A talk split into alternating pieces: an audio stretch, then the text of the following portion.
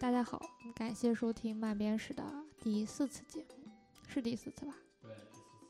第四次这事儿是回嗯第应四次，回应太大了。这次呢，其实我给大家介绍一个新朋友和一个旧旧朋友， 然后这个新朋友呢，自我介绍一下吧。怎么说呢？我叫兔儿爷，对，你们管我叫兔儿爷就好。另外一个呢，就是沙猫。不好意思，我又来又来打扰大家了。嗯，我们的第二期节目就是山猫来做嘉宾，当时是讲漫画研究，那是一个很大的议题啊。这次他来依旧是一个很大的议题。这次我们其实是讲的是漫画历史，虽然我自己不喜欢“历史”这个词儿，然后我觉得它太重，然后又很无聊，然后喜欢用发展变迁来代替它。啊，是啊，这玩意儿又是一个非常大的。你说上次那么大的话题吧，我们是商量着慢慢来的，有很长时间准备。但是今天这个话题吧，我大前天下飞机，前天把我叫到这儿来，告诉我我们要讲历史，我们三月一号录音，然后。三月一号，当时我还以为，当时我没有意没有意识说现在是二月，我没有意识到三月一号就是后天的事情，我、挺开心。那、行，挺好啊，讲吧。然后我回家，不对，这个月有二十八天，我根本就没有什么准备的时间。不过还好，嗯，也算是知道一点点东西，就只能靠这一点点来跟大家聊一聊啊。嗯，其实某种意义上不是说想要去讲个就讲知识，或者是真的把这个历史嗯事无巨细的讲出来，而就是说，我们三个其实这次就是想讨论，就为什么我们需要了解漫画的历史，然后以及这个我们已经了解到的漫画的历史到底是什么样的，然后又带给了我们一些什么东西。嗯比如说，像我觉得漫画历史对我来说最大的意义，可能就是就是什么呢？而这样，这个问题还让我来问吧。嗯，你来问吧。其实这个讲历史之前，我也想，其实正好对这个问题怎么说，挺好奇的，为什么要讲历史？为什么要去学漫画史？因为是这样啊，一个是曾经有人跟我说过，说漫画史这个东西啊，真的就是对他感兴趣、觉得好玩的人，他会去主动的学习一下，但是一般人般一般读者、一般创作者，他不需要学历史。你要对他不感兴趣的话，不需要学历史。还有一点是，我因为是想读漫画教育嘛，将来我想把它就正规的成立一个漫画学科。如果让我去创作一个漫画学科的话，我希望历史这门课，漫画史这门课加到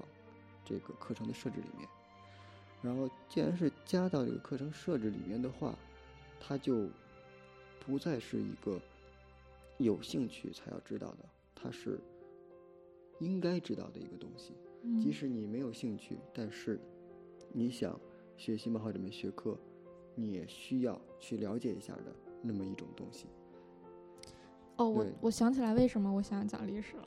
嗯，就是因为你当时不是问我吗？你说为什么要聊历史？谁嗯会喜欢听这个嘛？嗯，我当时给你的回答是，我觉得时势出英雄，就是因为我很好奇为什么为什么日本总是大事不断，就他们到底经历了什么？为什么那个时代有一些时候就是好作品和好的作者非常多，然后以及可能只有在知道这些之后，也许你才能明白现在我们自己的位置和坐标在哪里，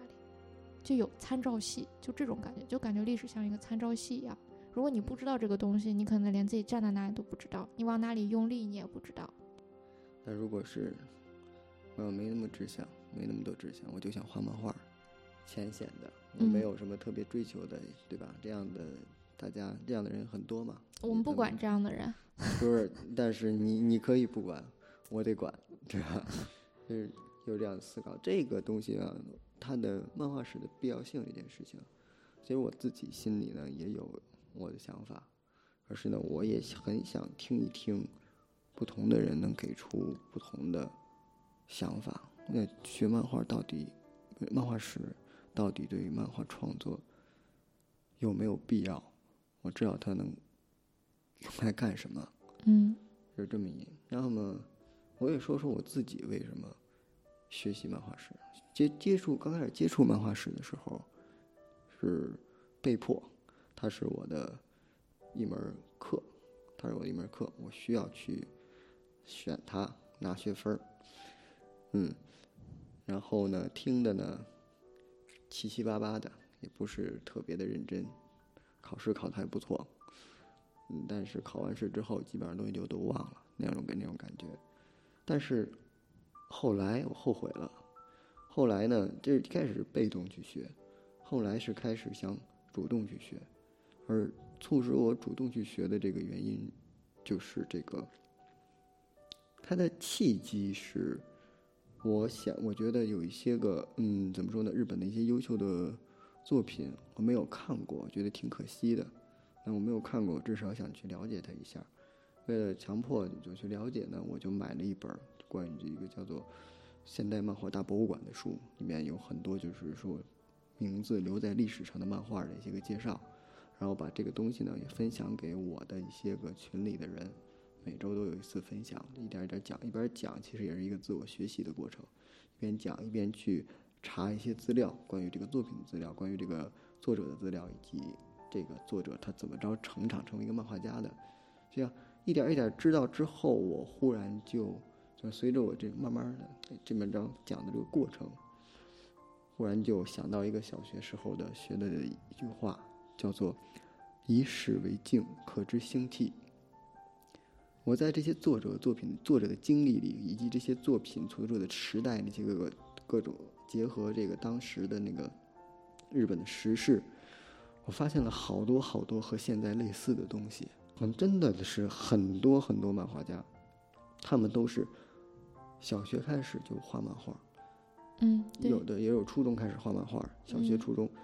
不是画画，不是去画什么动漫人物，他们就是在画这样连续的故事，故事漫画，嗯而且大家都是画短篇，他们多数人也都读过这个石森章太郎的漫画家入门，多数人也受到手冢治虫的影响，石森章太郎、手冢治虫这两个名字，真的影响了很多人，就从看到这些作者的资料中，一点儿点儿全都能看出来，而且还有看到说有一些个特殊的作者，他整个人有特殊的经历，比如说松本零士，他就有这个那个什么飞行员、战斗机、驾驶战斗机的经历，嗯所以他画出了很多各种各样的，他非常喜欢战斗机，画了很画在作品中有很多很多的各种不同的战争场面啊，以及战斗机等等等等等。这些个和现在的这些个作者都能对应起来。现在的作者，你看大多数我所接触到的这些个漫画家新人，大多数都是也有可能是大学开始想画漫画，有可能是一直在画画，忽然就想画漫画，临时的就决定去画漫画。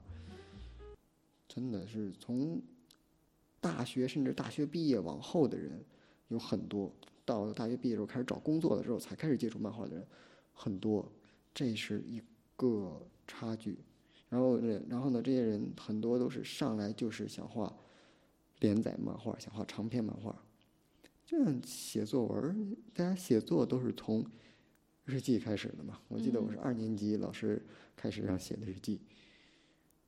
那画漫画呢，作为一种新的一种表现形式，上来就想驾驭这个超长篇，这样作者很多。嗯这这里就给我产生了很给我很多很多的思考。我们需要知道一下这些历史上的人，他们是怎么样成长漫画家的，借鉴他们，我们应该怎样是一个成长为好漫画家的过程。对，这也很重要。还有就是关于这个漫画这个创作呀，你要去跟风的话，往往是滞后的。夸一个东西火了，因为漫画你一定要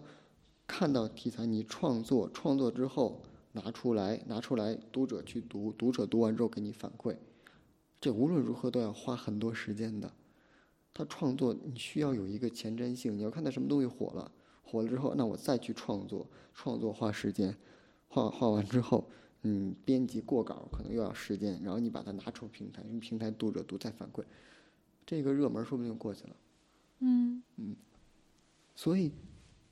怎样获得这个前瞻性？我要怎样去预测？一般预测是靠经验去预测，经验从哪里来？对历史，历史的这个过程。嗯还有一个刚才说的漫画家的这方面，还有一方面，比如说赤本漫画，嗯赤本漫画，赤本是一个什么样的时代？它很乱，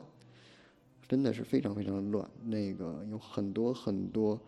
怎么说？赤本的那时候对于出版的规制非常非常的松散啊，很松的。盗版真的是抄袭比比皆是，而且没地儿说理去。那时候战争刚结束嘛，一嗯，切百废待兴。那时候出版正规吗？出版它有出版社，但是你要正不正规的，你就想嘛，抄袭随便抄啊，手冢治虫一部作品，他可能总共出两本儿，嗯，然后呢被人直接拿过去拆成三本儿，手冢治虫新作，大家一看，这不跟刚才一样嘛，跟本跟跟刚才看那两本儿一样嘛，拆成三本儿了，就这样，你觉得它正规吗？你不是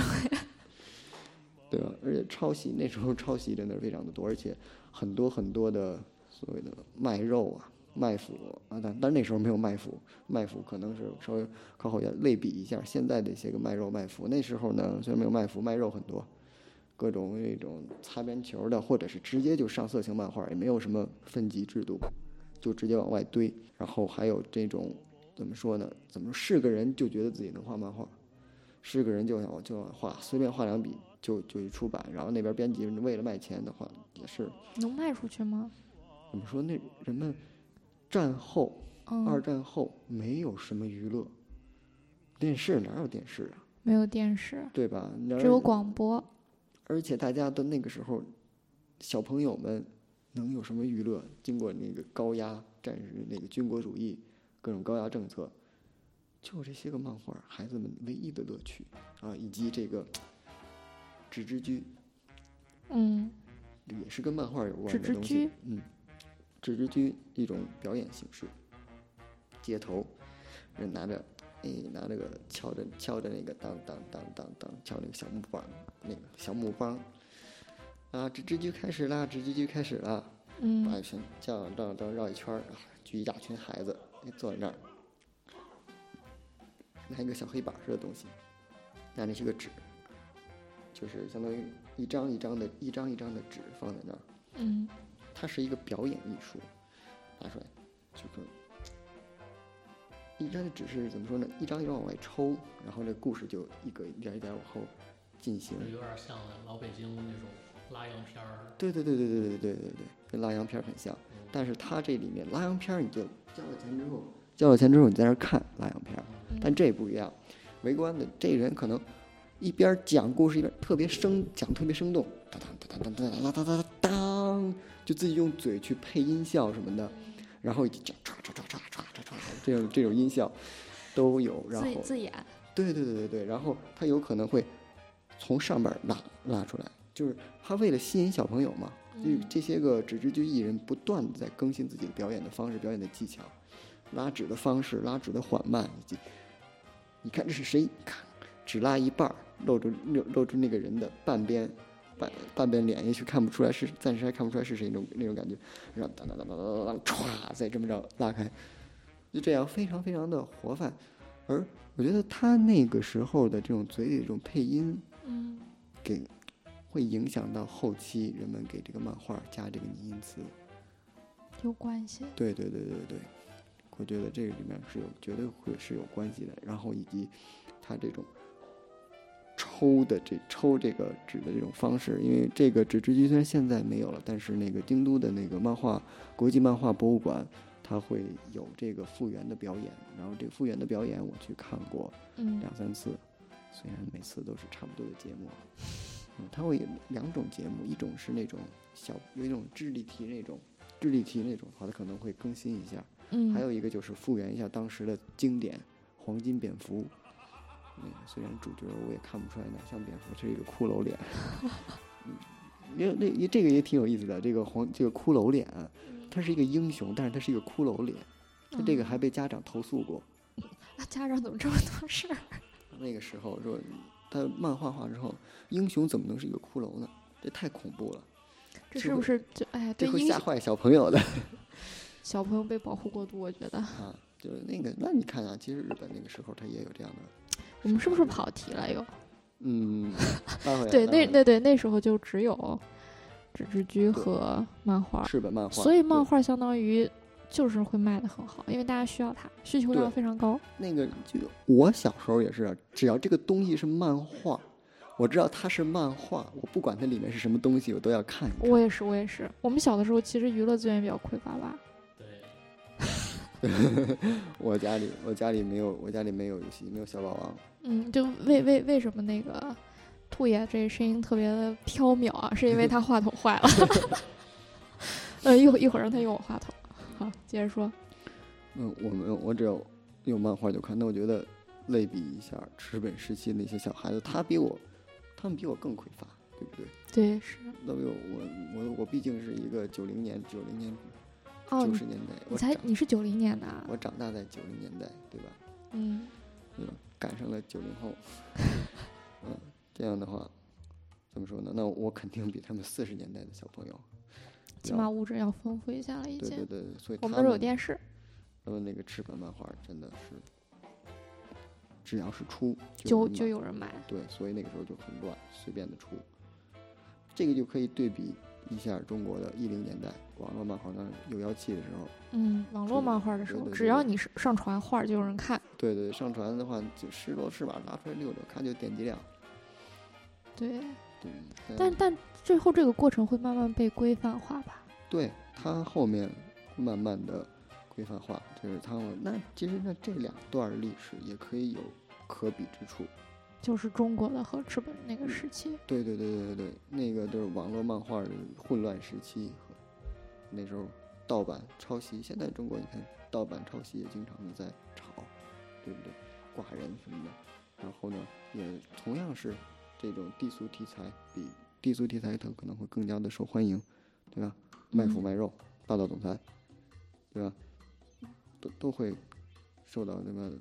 大家谈，嗯，大家都爱看这个，都爱看这个。实际上是不是真的都爱看这个？不知道，嗯 对，在那个时候有很多这，如果那个像日本那边，他会有像咱们现在起码还有那种说管制一下，你不许露太多肉什么的。哎那嗯，那个时期没有这种没有这种管制，只有一些家长他会可能抗议一下。那可能有你说的我稍微跑一点儿题啊，就嗯你说的这个，我突然想到《三岛由纪夫》里面那个《人间失格》，那个嗯主嗯人公他不就画漫画？松岛由纪夫的人间失格，哎，不对，他在这欠揍。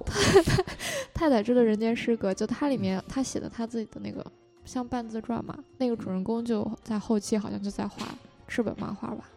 是不是？而且画的还是色情漫画，我记得，是不是？我已经不记得了，我应该是在六年前读的这个可以考证一下，我记得是，我记得也许就是那个时代。关于小说的东西，性都不好。 啊，除了除了武侠小说，武侠小说我记得可牢了，我甚至能背出江南七怪的名字。大学的武侠题是我我出的，有过这大个学的时候还有武侠题，就是我文学院的文学知识竞赛，其中有武侠武侠部分。嗯，让你出的题。哎，我们是不是又跑题了？ 很严重。好，拉回来，嗯，然后我们被规范化，对被规范化。嗯，这那个是时那个时候没，你看日本它这当是时一也个没怎有样的过程呢？这个过程，那是要受到正规出版物的冲击。正规为什么会受到这么跟出版物的冲击呢？因为啊，赤本漫画儿它很，它乱乱呢，大家怎么说呢？人们还是想赚钱的嘛，嗯，对吧？如果这样的，首先盗版这个东西，它就触犯了利益，然后以及这种没有分级的话，色情的东西肯定更加直接的会受人，会更多的人去买。对相当于长期来说是大家都赚不到钱了。对对对对对。然后呢，那他们行业就自行规范。那个时候嘛，那个时候也有这种所谓的学年制、少年杂志、少女杂志啊，这样的杂，有这样的一些杂志的。有啊，那时候就已经，嗯嗯，学年制的就是小朋友给小朋友们看的那种学年制还是有的。嗯，嗯，但是里边不一定，那里边会有一些漫画，一些漫画，但不是像不像现在漫画杂志一样一本专门全都是漫画。对对对对，那时候会有学年制，然后这种漫画也慢慢的都移到这种杂志，这移到这种杂志上面，嗯，然后你再往后代本漫画，代本漫画又是怎是这样一个状态呢？代本漫画呢，它是代本代本借代之代，它是专供出租出租书的这个漫画，但是这个漫画呢，它其实也是要连载的，哎，代表漫画也连载，对，代版或者连载，它可能是一个月更新一次的那种月刊代本，它会有这样的形式。那跟我们小时候的那种租书店不一样。嗯，对，不不一样。首先啊，呃，不能说完全不一样吧，有一部分是不一样的。首先，代本漫画啊，它肯定发行量小，它专供出租出租屋嘛，它不是人手一本儿，专嗯供，出租屋。然后其实那时候定价也是挺麻烦的一件事情，为啥呀？成本呢，比如说你五十日元买一本儿，我租多少钱呀？租那个五日元，人租回去一个月，一个月基本上就废了呀。一个月过后就出新，因为它是更新的，不像国内那个小人书放在那儿租，它是更新的，每个月更新一次，一个月五五五日元一本儿，能租多少本儿？你这个五十日元五十日元一本儿的话，你需要租十个人才能回本儿，一个月租不了，怎么说呢？给一个人租的时间也有时长啊，嗯，对吧？？一个星期左右。然后呢，你要定的定价定太高的话，嗯没人要。你说对那我我我再多加点钱，我能买一本了，嗯，对吧？你看这个后边写着定价呢，没人要。所以那个时候代本其实过得也挺不好的，代本漫画作者呢也是那种勉强糊口的那种感觉。那为什么那为什么会是滋生出代本漫画这么一个形态呢？人们不想买，人们为什么呢？ 因为没有钱，那时候，嗯，相当于那时候买书也是一件奢侈的事儿嘛。赤本漫画、代本漫画，他们的寿命都不长的。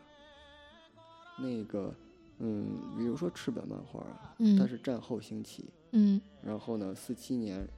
手冢出了这个《新宝岛》之后火过，大家看这个有钱赚了。四嗯八年达到它这个这个代本不是赤本漫画的这个寿命这个高潮最高峰，嗯，然后紧接着五十年代就没了。就活了几年。到五十年代就没了。五十年代开始出现一些代本，但代本那个真的很穷，代本也是一些个这个赤本或也是那个受到代本，它其实出版会比较方便。为什么呀？代本它没有，它是残留的那些个审核不强的非正规杂志出版商，啊，一部分一部分成功转型成为正规的出版的，一部分转型不那么顺利，要么倒闭了，要么就成为代本供书了。而且代呃因为代本便宜啊，所以它的审核也会比较松，比较这个容易过。那一些个漫画家也会选择，有一些个甚至有一些优秀的漫画家，但是他因为他的画风比较小众，在那个正规杂志上卖不出去，有可能他画的比较成人像，卖不出去，他就哎转到这个代本。那比较著名的水木茂，那个时候就给代本去画漫画，然后直到后面出了 Galo，他才哎转到这个正规的杂志上。代本也就活了多少多长时间？代本活了多长时间？他应该也是五十年代中期吧。也就没几年。我想想，五十年代初的时候，少年少女志开始火起来，然后五十年代未初，五十年代初，五十年代初，少年少女志开始增多，逐渐增多，明显增多。然后嘛，赤本死完了，然后五十年代中期的时候，杂志变大了。哎，为什么那时候大志会变嗯大？杂志变大，这个这原因我真不知道。哦我，这原因我真不知道。但嗯，但是有一点我可以我知道的是啊，杂志变大了之后，它并没有像我们国产的四拼一那种方式，卡省更省纸，它是把整个的这个媒介都变大了，绘画的媒介都变大了。整个都漫画都放大了，然后呢，漫画家呢，他有根据一个新的媒介创作一些个更画格儿，它可能更加的丰富一些。嗯利非常好的利用了这个大杂志这样一个媒介。这个是那个时期，嗯，也可能是纸变便宜了，这是一不个知什道这是什个么理由？这个这个我是真不知道。嗯，反正就是从代本过渡到了杂志。嗯，这个时候的杂志跟我们现在特别熟的那些少年项目什么的有什么区别吗？这个时候还没有漫画杂志呢，只是有杂志而已。对，只是有杂志，就是它有的是作为附录附赠在某个学年制的后面，或者是某个少年杂志的上，少女杂志的后面，对吧？那举个例子吧，少女志，它里面会可能会，它里面可能有小说，你有可能有那个时尚相关的，有可能会有一些个那种，嗯，反正是明星之类的那种。星座，那个时候有没有星座我不知道啊，嗯但反正它会有一些明星相关的一些话题，嗯对，然后还有漫画等哦，等。看但过它漫只画是其中的一个栏目或一部分而对已。对对。那代本没了之后，代本它没，它其实代本，嗯，苟延残喘了很久，只嗯不过它就一直火不起来了，一点儿一点的，嗯，那么随着这个杂志那种漫画杂志的出现啊，这种各种各样的漫画杂志刺激青少年们，或者剧化，剧化早期那帮人不也换给那个代本去画的嘛？但是，哦对，剧化那波人啊，应该是赶上了代本的尾巴，然剧后画他们赶上了代本的尾巴。对。剧画又是什么呢？你解释一下。嗯，我的天哪，怎么今天啊？本来是我一开始就问了，我们聊一聊从战前漫画开始聊，你这玩意儿聊着聊着聊到后面 去了，你嗯，这我你真是顺着线儿你就往顺顺杆儿你就往上爬。我本来想说到说到那个二战时期啊，我提一下手冢治虫啊，提一下赤本，咱就往回嗯往回回倒是吗往回倒，结们果还你是就往往后，你又往后倒我了。们往后倒吧。什么是巨化？嗯巨化呢，这些人巨化工坊，嗯，有这个陈四义这，陈思佳玉，他的家语啊，反正他那个有戏 hero，嗯，我知道这是有戏 hero，他没有汉字，然后还有佐藤雅旦，还有当然斋藤农夫这些人，这这这波人啊，他们是看手冢的漫画长大的，嗯，但是虽然他们看这手冢的漫画长大，但是手冢你知道早期的画风是偏卡通向的，而且都是多数是面向这个少年儿童的。他们长大了之后没有给我们看的漫画，一个是这个我没有给我们看的漫画，嗯不行，我们要创作给我们这些大人看的漫画。嗯，我们要和手中划手划清界限。早期可能会有这样的一些想法，让他们去创作一些个以这个主要以好莱坞电影的题材为题材，什么西部题材，啊什么那种 mystery， ，mystery，m 嗯 y s t e r y 是什么？嗯，mystery，对 mystery，mystery，你看说日文你就懂了。就是那个，怎么就就神悬秘悬疑侦探对对类对的？对嗯对对嗯嗯，就是这些东西为题题材的话，多数是那样的题材。然后风格呢，你想成人小孩子在看卡通，我们成人要更加的客观的认识这个世界，嗯，他可能会更偏那个现实一点儿。对更偏写实。但是吧，你要真的完全写实的话，你画成那种超写实风，没那时间，对吧？漫画更新的很快的，没时间，所以他就稍微的写实，稍微偏卡通一些。你跟那个时候其实已经能看到现在的这种漫画风格的这种雏形了，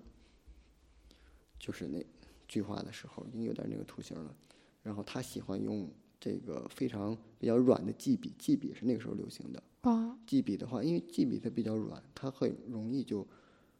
随着人这个这个角色不什么角色作者用笔的这个力道，它那个那画在纸上的线条就有粗细的变化。也就是说，从线条能看出这个力度的变化，有力度的变化就会有这种所谓的肉体感、啥？肉肉体感，身身体对身体的这种肉体感，因为它和这种军医的线条嘛，机械它会很军医，人的话这个力度没有办法控制在平均，所以呢，这种能看出力度变化的会更加的有肉体感。嗯，那它的这个嗯所画的这种速度线带有力度变化的速度线，也会看上去更加有力量。嗯，会，这是句画那时候句画的一个特征。喜欢用比较软的基笔，然后力度比较强劲，然后题材方面是更加偏向于影视剧的，那么嗯他们叫剧化，要跟这个那个手冢治虫的漫画做出画出一个分界线。哎，我稍微插一下，就嗯刚才你说他们其实为了画更快嘛，就虽然就是写实，但其实还是在写实的基础上做了简化，对，做减法，就要跟你就这种更新快，为什么漫画总是一个要更新快的东西呢？它好像从一诞生就被要求更新快这个事儿，嗯，因为啊，创作出来，读者买了，才能给钱，这样稿费你等出了刊才能付给作者。嗯如果他用一年时间去创作的话，嗯，中间没有收入，他会饿死，所以要求速度。就是从很根本的这个生对活需求上来考虑对的，对而不是说从阅读者的角度来考虑，对吧？阅读者啊，读者他追连载的时候也肯定也希望越快越好，啊、他肯定肯定啊特别想看到后面的剧情，想看到后面的剧情，想看到后面的剧情，就跟看电视快剧似点写，的，快点写，快赶点写，快更新那种。对对对，那比如说，就一嗯在那个时代啊，那一个作一个漫画作者不停的创作更新，周期大概是多久？一周啊，一周。嗯，不是那个是啊，等会儿啊那个是句话那个时句候话那个时代，那时候月刊比较多，啊，以那是月对为单位，对对对，月为单那位，他们能养活自己吗？哪怕以月为单位的更新，他要养不活自己的话，你才你怎么看到这些作品的？哎，为什么我我那个时候看过陈思佳玉的一个漫画叫《句话漂流》，就是嗯他们讲他们一帮人一起去画这种嗯，以句话为名目的所谓的这个漫画作品，他们嗯其实活得很艰难。对，他们的编辑经常就得去借钱给他们付稿费。嗯，就，但他们还要坚持画。嗯，为什么呢？ 因为爱吗？ 所以为什么？对，就这个其实也是嗯人一呐个，人呐，有物质需求，也有精神需求，这才是人，嗯，对啊，这我知道。对吧？那他在这上面，他在精神上是满足的。有些人会认为精神的需求比物质需求重，嗯，这个很正常啊，有这样很多这样的人存在。对于他们来说，在生存上，只要保持最低基础就够了。那我精神上要追求最大化，这个对于他们来说是一种精神需求。人的本质是劳动，人呢是非常喜欢劳动的。就像你爱打游戏，你打游戏何尝不是一种劳动？嗯，如果你闲在那里待着，真的会闲出病来，很难受的。嗯，你那个会动起来，哪怕真的玩儿，它也是一种劳动；看书它也是一种劳动，你会消耗精神；看电影儿同样是一种劳动。嗯，人们会选追求，只不过不精神同的劳动创造价值不一样。对对对对对，嗯，那也就是说，从代本过渡到这种所谓的少年志，先是过嗯，少年志是一直都有的，只不过是越来越多了，因为哦，正规的话，有正规的规范的话，才能更好的良性的循环下去。嗯，然后呢，少年志呢，少年志、少女志后面就开始出现漫画杂志，漫画杂志的出现是什么源头呢？漫画杂志呢，开始这个早期的少我女，觉得我今天就像一个十万个为什么， 对，我今天是这样的角色，人设人设，少年 Sunday 和少年 Magazine，他们是早期的两本少女嗯漫画杂志。这两个读者阵，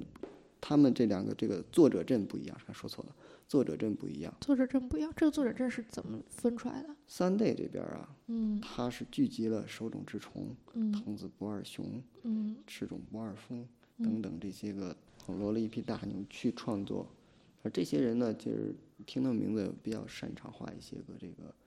儿童向的一些漫画什么的，让他们去画少年向的也比是。如说像哆啦，就曾经的他们在这个时候已经创作出来了哆啦 A 梦。哆啦 A 梦不是在三 D 上连载的，但我知道，我就嗯说在 Sunday 之前，哆啦 A 梦创作出来了吗？还是之后？那个想想，他应该哆啦 A 梦应该是小学叉儿年级上面连载的，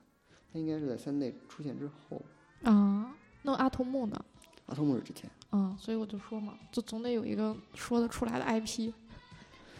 嗯，那个我想说什么来着？你说作者阵营哎，哆啦 A 梦是之前还是之后？好，没事那个这可以接往后接着。 好吧，好吧，好吧，比如说是从那个新宝岛是什么时候？一九四七年。对，所以那个时候有有这两个杂志了吗？没有，之前之前还没有，你你这一下就暴露了，刚才没认真听。 你想，一九四七年战那二战刚结束两年，这俩杂志可是在一九，嗯，你快看把山猫气的，对主要是我想我想知道就是新宝岛当时的那个那个地位，新宝岛当时的地位啊，新宝岛当时是，嗯，你看，一九四七年的时候，它算是横空出世吧。它，哇塞，真的哎，这个这个，如果不从不从前面往后捋的话，你根本意识不到新宝岛到底有多么的牛逼。一会儿我单独跟你聊《十龙之虫》，而我们且现后在来一会儿我们单独聊《十龙之虫》，气死了。对，因为新宝岛后来双子虫又重新画了一，他还是八二年，嗯好像好像他重新又画了一一版，嗯，因为你现在， 你现在突然从三 day 和这个 magazine 去跳到跳到新宝岛，这个跨度有点大，嗯，我们跨先度有点大。而先接着嗯说，先接着说吧。嗯，那这一故事边儿长 Sun Sunday 这边儿是网络 IP 大 牛，然我后说的是呢，网罗， 行行行，嗯，这个三 day 这边儿，你看三 day 挖走了 magazine 怎么打？我现在问你，magazine 此时应该怎么打？现在当最当红的这帮人都被三 day 挖走了，magazine 想跟他对抗，怎么对抗小众新锐先锋， ？bingo，他真的们我真的是猜的哦。嗯，他们是拯救了代本最后这批人，嗯啊，也就是说，一些画剧化的人来到了 magazine。啊给 magazine 共刊，然后以及一些受句话影响的，就是真的就是 magazine 当时勇于发掘新人，勇于发掘在正规漫画杂志上没有出名的那些人。那么嗯代本的这批人，句话工坊这批人，嗯就有一部分被挖到 magazine 去，这也奠定了 magazine 和 Sunday 这两个杂志的基本风格。嗯，你可嗯以看到三 day 现在它其实那个也是年龄会偏低一点，嗯然后它的题材会比较丰富，然后而 magazine 呢，你可以看到它上面会有进击的巨人，嗯，它的这个稍微同样是少年漫画，漫画它可能是偏年龄偏高的那批少嗯他们年，这两本杂志一直火到了现在。嗯，对，嗯，我们什么时候能有这种杂志？ 谢幕。好，你接着说。接着哎，那这两本杂志相当于他们的读读者量呢？势均力敌吗？销售量嗯、当时的话是的，差不多。嗯，那现在呢？现在的话呀，呃，你可以去那个嗯日本的那个出版出版那个官方那个官方官方网站有公布他们的销量的。其实现在的话，跟当年比真的差挺多的，而且他们的读者群、读者的年龄也都是偏高的。因为杂志这个东西，首先杂志这个东西，现在很多人他可能把杂志当成漫画的一个就是连载这个平台，它可能当做漫画的一个最终的目的，嗯，但实际上，日本这个漫画它的最终目的是出单行本，而编、嗯而编辑部也是在靠单行本赚钱。为什么呢？什么叫为什么呢？卖得多呀！也就相当于杂志是不赚钱的。对杂志按理说他们不赚钱，甚至有杂志在企划阶段就已经是预测好了它要赤字的。杂志对于他们来说是广告，啊当，然，你要像像少年丈夫啊，那火的时期呢，那它可能会赚，但是实际上杂志它不赚也可以，它不是他们的这个出版社的主要商品，出版社是卖书的，你们的出版社也是卖书的，嗯，对，就是这样。杂志对于他们相当于是漫画单行本的广告，而且赶得很快。那时候你杂志画得很快，你的画得快，它肯定会有一些个书。现在也经常能看到网上有一些个那种对比图，单行本和那个对比，它可能有些东西没有考虑，没有考虑完善啊，有可能画的不满意啊。它要在单行本的时候重新改过来，单行本是更加质量，单行本才是真正的商品。杂志是一个广告，它就是一个广告。所以我可以把它比喻成超市特价的那种，那那种怎么说小家业，然后就告诉大家说这周末大白菜半价，嗯，然后大家来买大白菜的时候，顺便再买些其他的东西。对对对，是这种感觉吗？嗯，有差点不儿，多有点就儿是这像个。就是这种感觉。杂志就是宣传那么接着说后边那个，现在呢，因为买杂志的人始终是那些年龄比较高的人。嗯现在的这个少年三 day，注意我说的是少年三 day，它的平均的这个读者的年龄已经到了四十岁。也就相当于一直是跟着他成长的这么一代人在买它。对，在买这本杂志那。年轻的小孩子年轻呢，人呢，他们会直接选择买单行本，不会再买杂志了。对他有可能会站在那儿看，也有也也有一些人，所以这这这是说明，就是读者已经完全认识到杂志的作用，真正的作用，然后去，所以这是一件好事儿吗？你觉得？不，这个应该是小朋友们更喜欢打游戏了。啊、这种看这种杂志的这种，怎么说？杂志已经吸引不了他们了，他们可能会去看电子漫画，然后或者买直接就是单行本养养肥了再看，这样一种感觉。但是真的说是是不是意识到了？有可能老老一辈儿人可能会意识到了，但是这些年轻的，真的就是小朋友们怎么会有这个意识呢？他们和他们不去主动了解的话，怎么会有这个意识呢？他们就只是单按照自己的兴趣对或只随着是大流对去对做对选择。只是单纯的不想买这个杂志了。可是呢，小朋友们看到哪个漫画火起来，火起来的话，也会也可能是受家长的影响，也可能是周围的人影响，因为日本这个漫画环境简直太这啊个土壤了。那你就我但我第一次，我我我第一天到日本的第一天晚上去泡温泉，给我的冲真是给我第一次日本漫画文化冲击。漫画那个那个温泉很普通的一个啊，很普通的一个这种收费的温泉，在休息室里，两大墙漫画杂志。我好，我好像从综艺里看到过，超羡慕当时对的。当时我我就随便就随便是，也也不是我随便，是我我我那个当时住的，呃，一个哥哥带我去，然后到到休息室，哇塞，这么多漫画，咔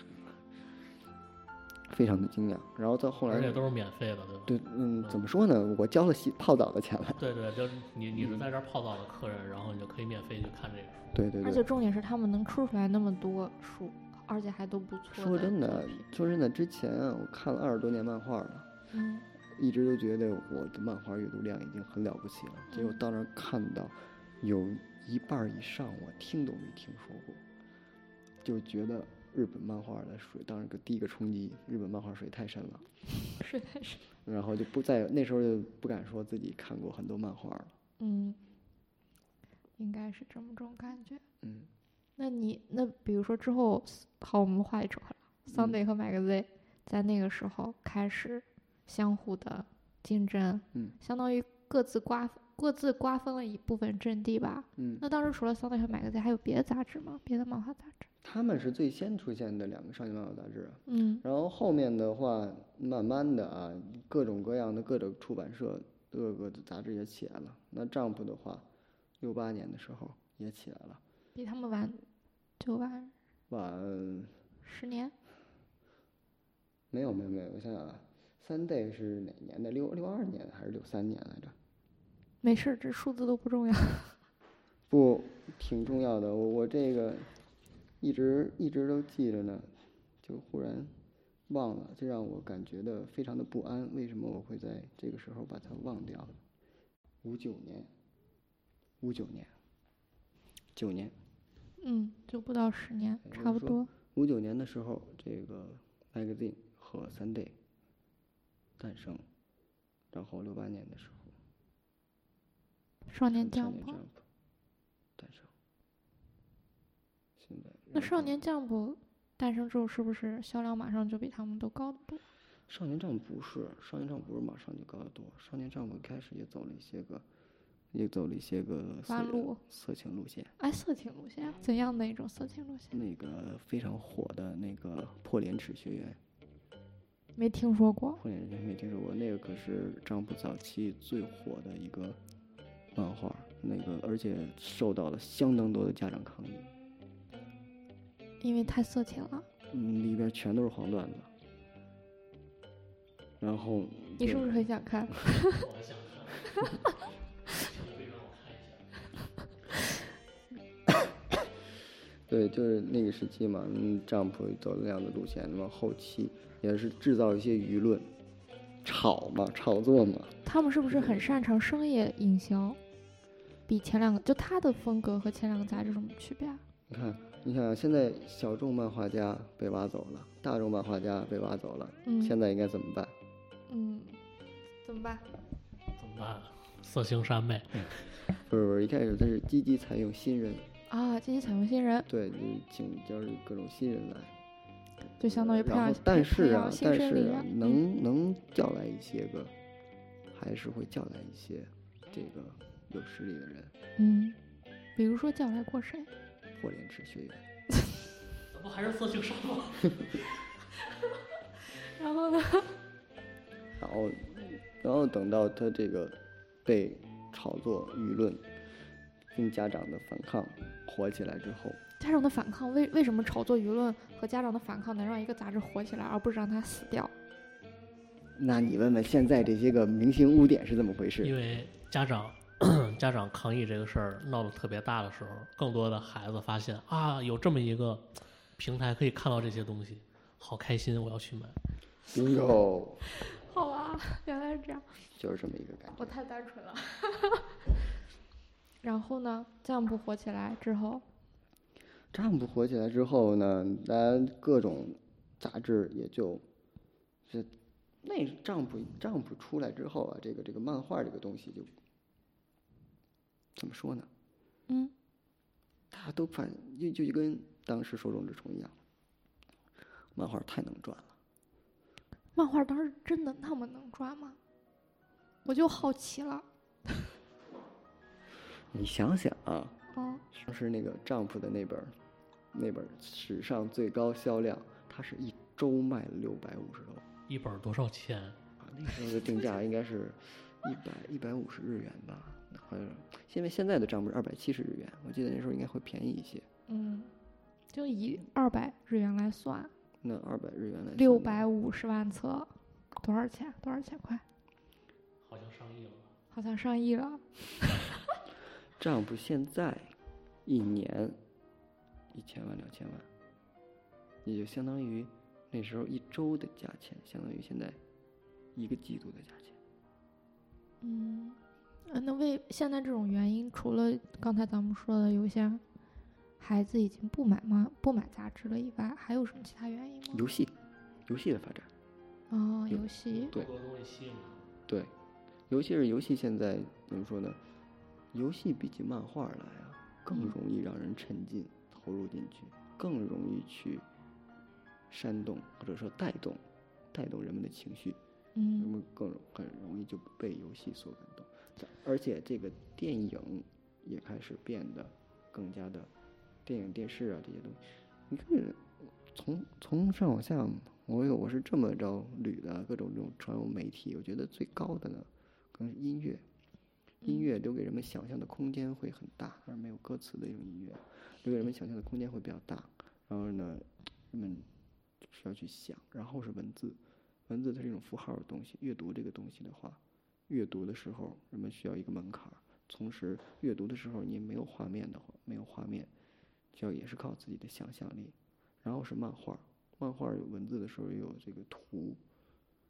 读文字读图，当然读图的话比读文字会稍微简单一些，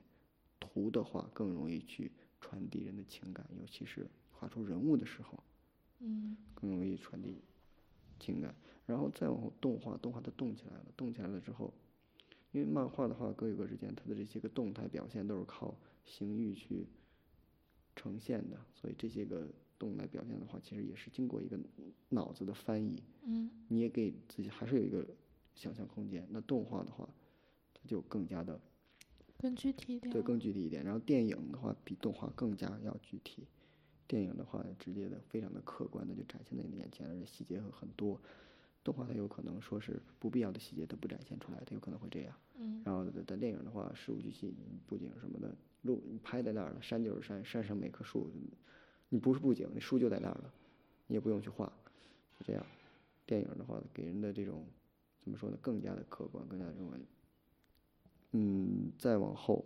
游戏的话，你甚至可以参与进去了。然后再再再再往后到现在的话，现在的这个 media mix 的这个年代，那各种的电影的东西，你看现在电影和动画、CG 联联系起非常简单的，现在科幻电影哪哪个不用 CG 啊？啊，很很容易的就融合到一起去创作。那么再有这种所谓现在的一些个互动式漫画，也是漫画与游戏程序之间的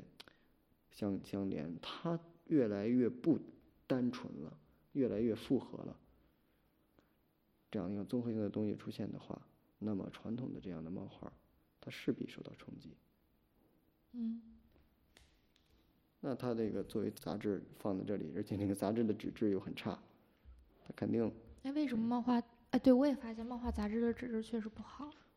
哦，广告，这有什么为什么的呀？广告，刚说了，这可不就是节省节约成本吗？杂志本来就不赚钱，你成本你再那么高，你全全都印成你读库那样儿，我的天哪！哎呀，好吧， 然后也就像那从少年将捕之后呢，哎，将捕是因为哪一部作品一下子就变成像你说的一周销了六百五十万的那个？没有可能哪部作品一下子，嗯它都是有一个过程的，哦一个接着一个。然后在那个点上被对对对，记到对那儿了。对对对对对。那那那个上面当时连载的是哪些作品？那个时候最著名的三个，嗯，一个是《龙珠》，龙一珠、个是这个《悠悠白书幽白书》，还有一个是《灌篮高手》。啊，《灌篮高手》是那时《候灌篮高手》的当时那个应该是全国大会刚刚开始的时候，然后那个《悠悠白书》应该是先是那这三个都是新人作者吗？不是。那个怎么说呢？嗯，鸟山明他之前有过阿拉蕾，阿拉蕾了，而嗯且在阿拉蕾之前，鸟山明还有一年的时间给这个编辑这个交流，就学习嘛。嗯，然后《幽游白书》之前，那个福建一博也画过一些短片，然后但他嗯，嗯，然后《灌篮高手》的顶上小眼之前也画过一些个那个怎么说呢？不是我的这种新人概念，就是跟 Sunday 和 Magazine 的作者比起来，他们仨算算新人了尤吧其是尤其是那鸟山明，当时是他是一横个空出世那种感觉。他是一个画插画的，啊他，压根儿就没想画漫画，偶尔偶然路过那个路过看到有这个漫画奖，哎，漫画奖有钱赚，哎，画漫画吧。然后他开始画漫画，最开始投稿的话，你看哎画的不错，画的不错，但是嗯，漫画能力贼差。但画的不好。对，然后那个编辑就给他，嗯，不过画的不错，很有潜力，这个人就给他留下了。然后经过一年的学习，反复的去创作，哎，一点儿一点的，可以给他上连载吧，上阿拉蕾，然后火给我的感觉好像就是，就骑麻衣这种我们国内的这种接触信息和对漫画的理解来说，好像我们就理解到了少年 Jump 这个阶段，嗯，对吧？就比如说 Jump 在之前的这些漫画杂志以及漫画作者，其实知道的就不太多了，嗯，好像是这种感觉吧，嗯，比如说起码我的启蒙就是有白书嘛，在之后的哇东西也都是我自己你的去，启蒙就由白书啊，啊你的童年怎么这么悲惨？ 那你想怎样？那你想让我启你启蒙是什么？哆啦 A 梦、机器猫，哇，嗯，或者是那个《婚育百态》漫画全集，那是一个本儿讽刺讽刺幽默画，专门讲那个那种那种一些个讽刺旧社会的那种一些个旧重男轻女的思想啊，嗯，或者是那种这种就是超生游击队的那种思想那种东西啊，那样的一种一反全篇通篇讽刺幽默画一大本儿，那个可能那时候可能家家都有吧，用来那个做这个这种思想教育的，不要重男轻女等等，嗯做这种教育的。那时候就看的那些个怎么说呢？记住很多名字：招娣、来娣、喜娣、盼娣、想娣，什么鬼？ 不要再说了，突然让我想到了丰乳肥 臀。就是生了一大堆女儿嘛，嗯招娣、来娣，哦丰乳肥臀不就讲的这嗯。个？我们是不是又跑题了？没有，还是在漫画范围内， 还是在漫画范围内。嗯，还有一点就是，从那个少年降谱之后，跟少年降谱差不多一起诞生的还比较你别老上有完丈夫之后了，你能不能想想前面的东西？我们前面还还有很多东西可以说呢。你我就不想知道日本漫画是怎么来的吗？ 迫不及待的要按照自己大纲来。好，行，我不是说什么这大纲不大纲的，哦啊，我明白，我明白。那行，那我们就先停在《少年 Jump》哈，《少年 Jump》之后的事儿一会儿再说。嗯，上完账之后的事儿，我觉得可以在哎我们线下活动的时候说。 因为我们还有线下活动呢。你别装不知道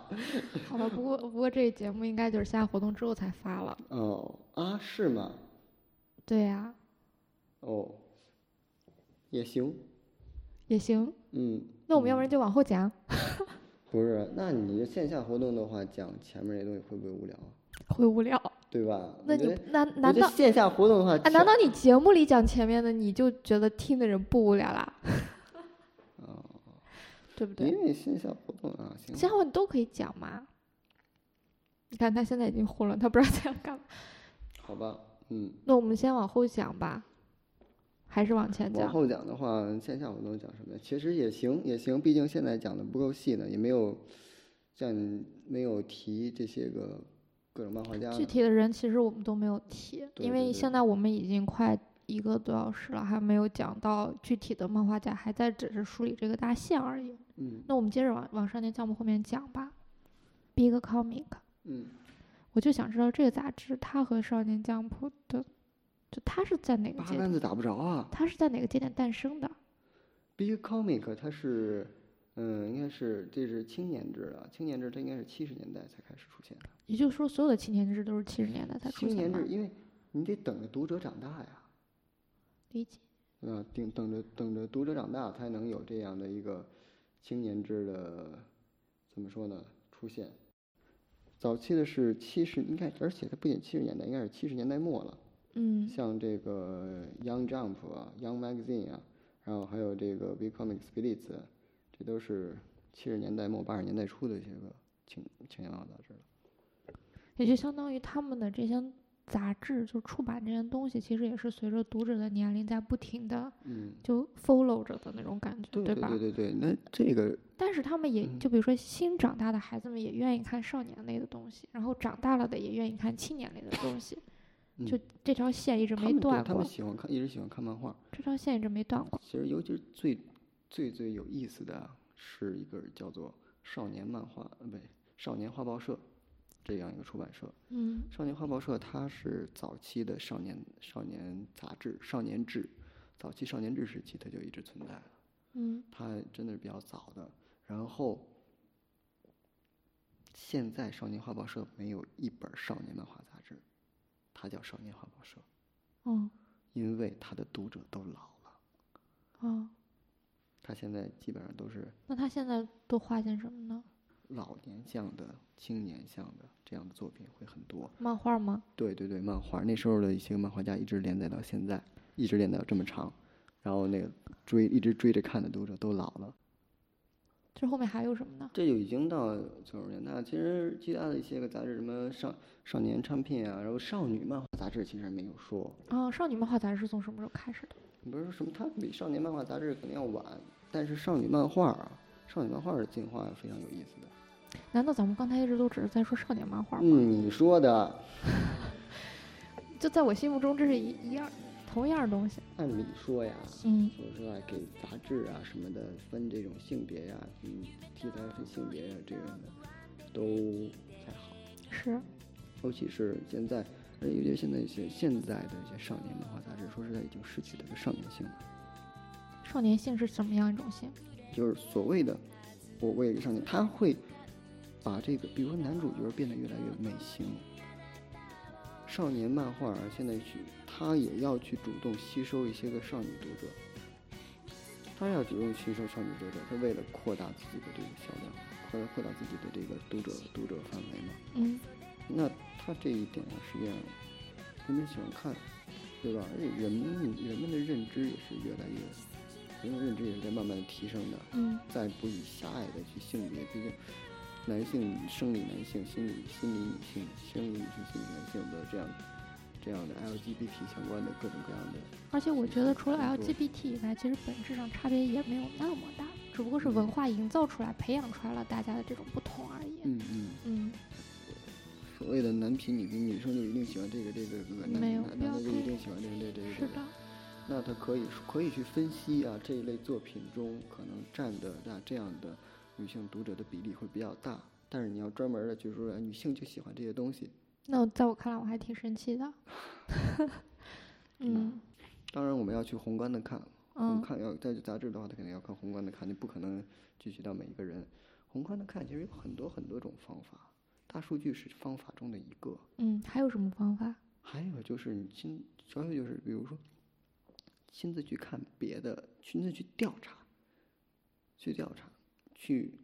问一问人们的兴趣，然后以及看时事新闻，人们到底在关心什么样的新闻，什么样的新闻有评论，人们究竟喜欢什么。再比如说快手、抖音上那些人，嗯你可以看到有些土味儿视频太土了，有些个，但是这土味儿视频里，它代表这些人都会都有想表达在追求的一些东西。嗯记得我之前在微博上刷出一个那种什么“不要瞧不起小保安”，小这样保的安，小保安就那种嘛土味儿，反正那种土土味儿的那种微博的博主，然后转发，然后被被我的朋友转发上来了，嗯那就是非常尬的一个剧。嗯他这种，他就是不要歧视其他的职业，嗯这样他在转达传递这样一种价值观在里面，然后那时候你可以看到这些人们的喜欢，他们到底是喜欢什么样的东西，喜欢什么样的价值观，尊重，对吧？平等，嗯，这些个就直接就能 看出来了。最基本的了，其实。对对对对，这是一个非常简单的例子啊，嗯，而且你去看，你身为一个漫画的一个编辑，你天天只盯着大数据这一项，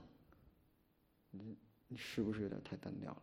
嗯，对不对？那盯你着流量看。嗯，其他的一些媒体，其他一些媒体，关键它的它的这种销量，一些个嗯，怎么说呢，票房，什么东西卖的，我我觉得同就如果就像你说，只盯着一个东西看，只盯着大数据看，或只盯着流量看，必然导致同质化嘛，因嗯，为它就只是这样一个东西嘛。对。那那日本的漫画杂志会有这种同质化倾向吗？它有回函卡，它会积极的去发回函卡，嗯调查问卷，读者调查问卷，这是一条儿，嗯，读者调查问卷这是一一个，条儿。然后他们也会去积极的去书店调研，他们会去问书店员什么人会来会看他们会来看他们的杂志，什么样的人，他们也会随机去问一些个当嗯时的人，而且漫画编日本漫画编辑他可能在这个企划漫画的时候，像之前我们在这个跟跟着这个讲谈社的就编辑实习的时候，嗯嗯，就是去看一些个当时当下的时事新闻，比如说 AI 技术、 ，AI，嗯 a i 技术那个根据这个新的技术，人们会有产生怎样的想法，可以做出怎样的科幻类的作品。然后呢，还有些个其他的，比如说时那个时政的新闻。嗯，然后还有一些个这种生活上的新闻，然后什么也就是说，了解信息的渠道非常多元，不只是嗯一种。对，去主动的去获取各种各样的资源。其那是实这样就我有一段时间查了很多日本的漫画杂志嘛，嗯，他们零零就每个出版社旗下，起码像什么小学馆、讲谈社、白泉社，就都有好多好多种嘛，加起来几乎平，就算上算上月刊，算上周刊，差不多平均一个月能出上百种漫画杂志，平均。然后，而且同质化不是很严重，就是有少年漫画， 虽然我们说以性别划分不太好，但它还是有少年漫画、少女漫画、嗯儿童漫画、青年杂志。嗯嗯，这就个是有点改善了，其实就是给我感觉就是我从小到大哈，我看到的漫画杂志，就国内的，其实非常的同质化还是挺严重的，好像只有一种一种风格，然后到后面慢慢的这些杂志就是不停的死亡、停刊、改版、消失，所以就。好像就没有一个所谓承载漫画，就比如说，如果日本的漫画发展，就像刚才咱们说的，从赤本、代本，然后到从 Sunday Magazine，然后到少跟少年 Jump 有关的杂志，然后再到青年青年杂志，然后再到这个过程中穿插的一些少女漫画杂志，就它好像少年漫画杂啊志怎么变成穿插嗯的了？ 就反正就也是成长在其中的嘛。嗯就好像感觉这个东西它不管怎么样，就是它对外宣传或者是它承载的一个土壤，其实还是杂志某种意义上给我的感觉，还是杂志或者是对外宣传的一个。单行本，嗯，他们宣传的单行本会更多啊。就你是不说是嗯，我的意思就是说，杂志是广告嘛，对那啊，最后卖单行本嘛，嗯但反正就是有这么一个东西承载着他们嘛。嗯，但是国内好像就没有这样一种杂志去承载着这些作品。首先啊，国内的商品不是在兴办，国内的商品就是杂志，它现在不是平台嘛？就平以台前呢，我们那时候呢，啊、我们那个时候其实单行本其实比较少的，对，没有什么单行本，哪有单嗯行本给你看？啊嗯，那现在说这个其实也晚了， 现在说这真是晚了，嗯，但可以说一下，嗯那怎么说呢？大家是赚稿费的，以稿费为生，而嗯，不是而不是以而不是以版税为生，对，好吧像是，对吧？那这都这么怪了，你想说什么呢？没有承载的这样一个平台，对，就相当于为什么中国的漫画杂志没有办法像日本那样发展，就一点啊，日本地儿小，地儿小，嗯，中国有一个难处就是，这个省与省之间文化差异很大，嗯文化差异很大，大家去阅读的这种怎么说呢？周围的环境也会不一样，然后以及这个人们的兴趣啊、成长啊，对啊，或者也跟环境有关，都是跟环境有关，不一样，不一样的人们所差以别。所以无法扩散，对，人日本的民族比较比较单一嘛，大和民基本上都是大和民族，然后和一些个极少的少数民族，那我们也基本上都是汉族呀，基本上都是汉族，但是汉族与汉族之间也差着很多呢，对不对？尤其是这边儿咱经常的地域之争啊，对不对日？本也有地域之争啊哎，互有相歧视 呀，什么大阪、东京相互怼呀，嗯嗯嗯，但是他们那个毕竟地方小，人呢也相对中国要少，嗯对，对啊，它跟中国相比的话，就比较容易去发展。它很快一个东西歘一下就覆盖全国，你中国想覆盖全国，有点儿嗯难，嗯需要时间，嗯而。且我们机遇也不好，哦我当时感我其觉实想过啊，中国的话，我们可以以省为单位去创作一些东西啊，但是就我感最觉我嗯当时分析过为什么我们中国的漫画没有发展起来，但这个不是今天主要讲，所以我就先不细说，等有机嗯会再说。嗯，但其实是有一些某种意义上是有一些政策原因。嗯还有一嗯些时机，确嗯实是都有关系。对而且成长的，而且也确实是在能成长的这个阶段，有一个新的东西来冲击它了，就是互联网。哎，现在也没有现在的关键问题啊，咱也没有标准，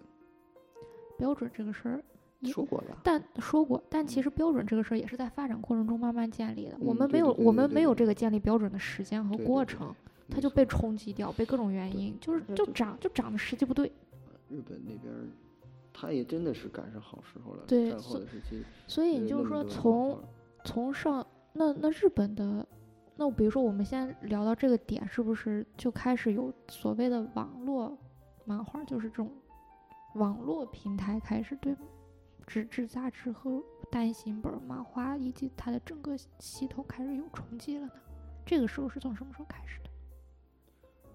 中国的网络漫画应该是一零年代的时日候，本呢？日本的话要稍微的晚一些，为什么日本会比中国晚一些就呢？日本出现的话啊，嗯，出现的话很早，甚至那个全世界第二个画电子漫画的漫画家就在日本，嗯，八十年代的那个兼谷老师，他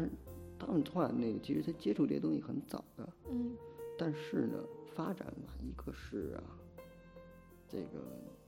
嗯、是不是因为他们原来的嗯这个基石打得太长太嗯稳嗯了，嗯所以被对冲击的过程其实是比较缓慢对的？对对嗯对对，这是一个。然后日本人刚才也说，日本人非常喜欢读书，嗯，啊，这不是，这是这是那个时候说的。日本人非常喜欢，日本人非常喜欢读书，他们非常喜欢纸质的书，他们对于这纸质的书，这个真的也是非常根深蒂固的一个一个事情。他要想让他，而且日本人这个所谓的 smartphone、smartphone 嗯智能机，它嗯是真的普及的比较晚。你看现在小朋友们很少有拿智能机的，但，还现是在很少吗？嗯，现在在逐渐增多，但依然很少。大家翻盖儿的手机还是随处可见。嗯，然后再加上小朋友的这个智能手机，它其实有很多很多的限制的，真的特别特别限制。比如说防止氪金限制，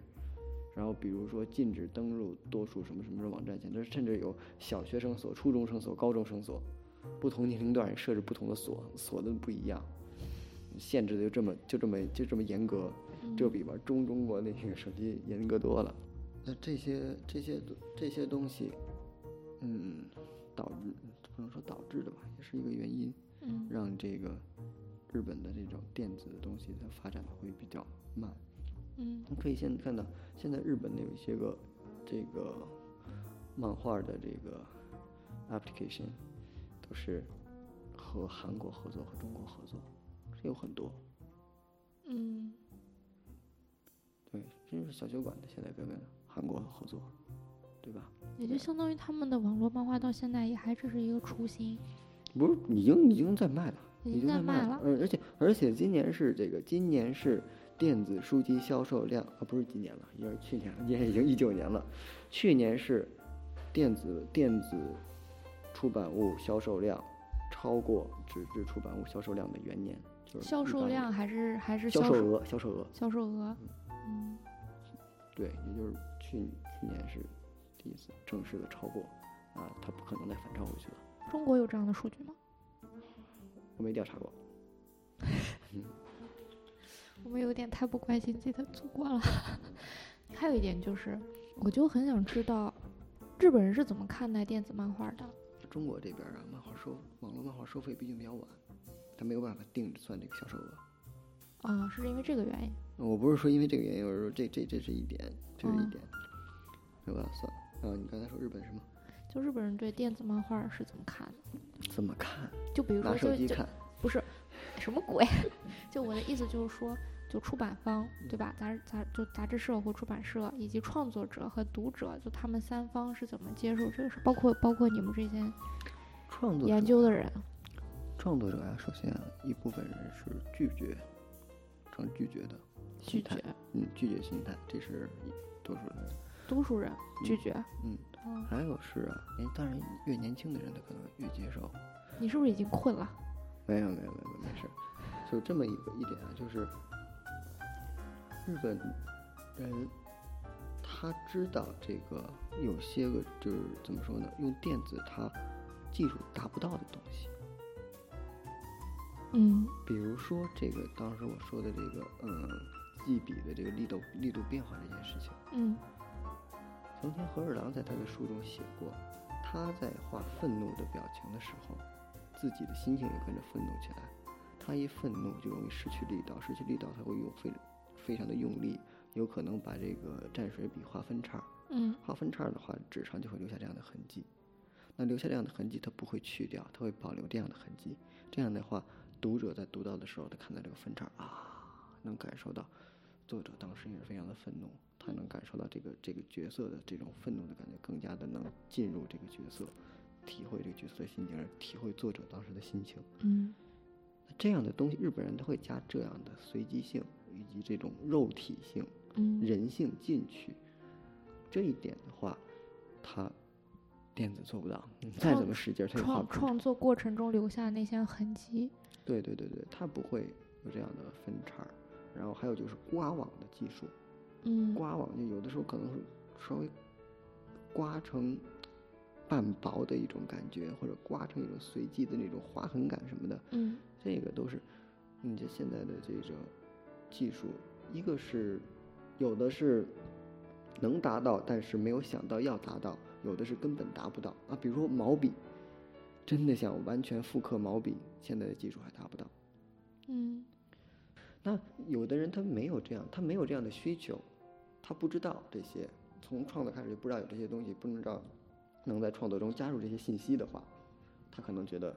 无所谓。但是有些人他有这样的需求的话，他想在自己的作品中加入这些信息，他就嗯，那那电子达不到，没有办法，我只能用手绘。也有一些人，这个在这个电子漫画的画电子漫画的人中比较多的是，一部分手，一部分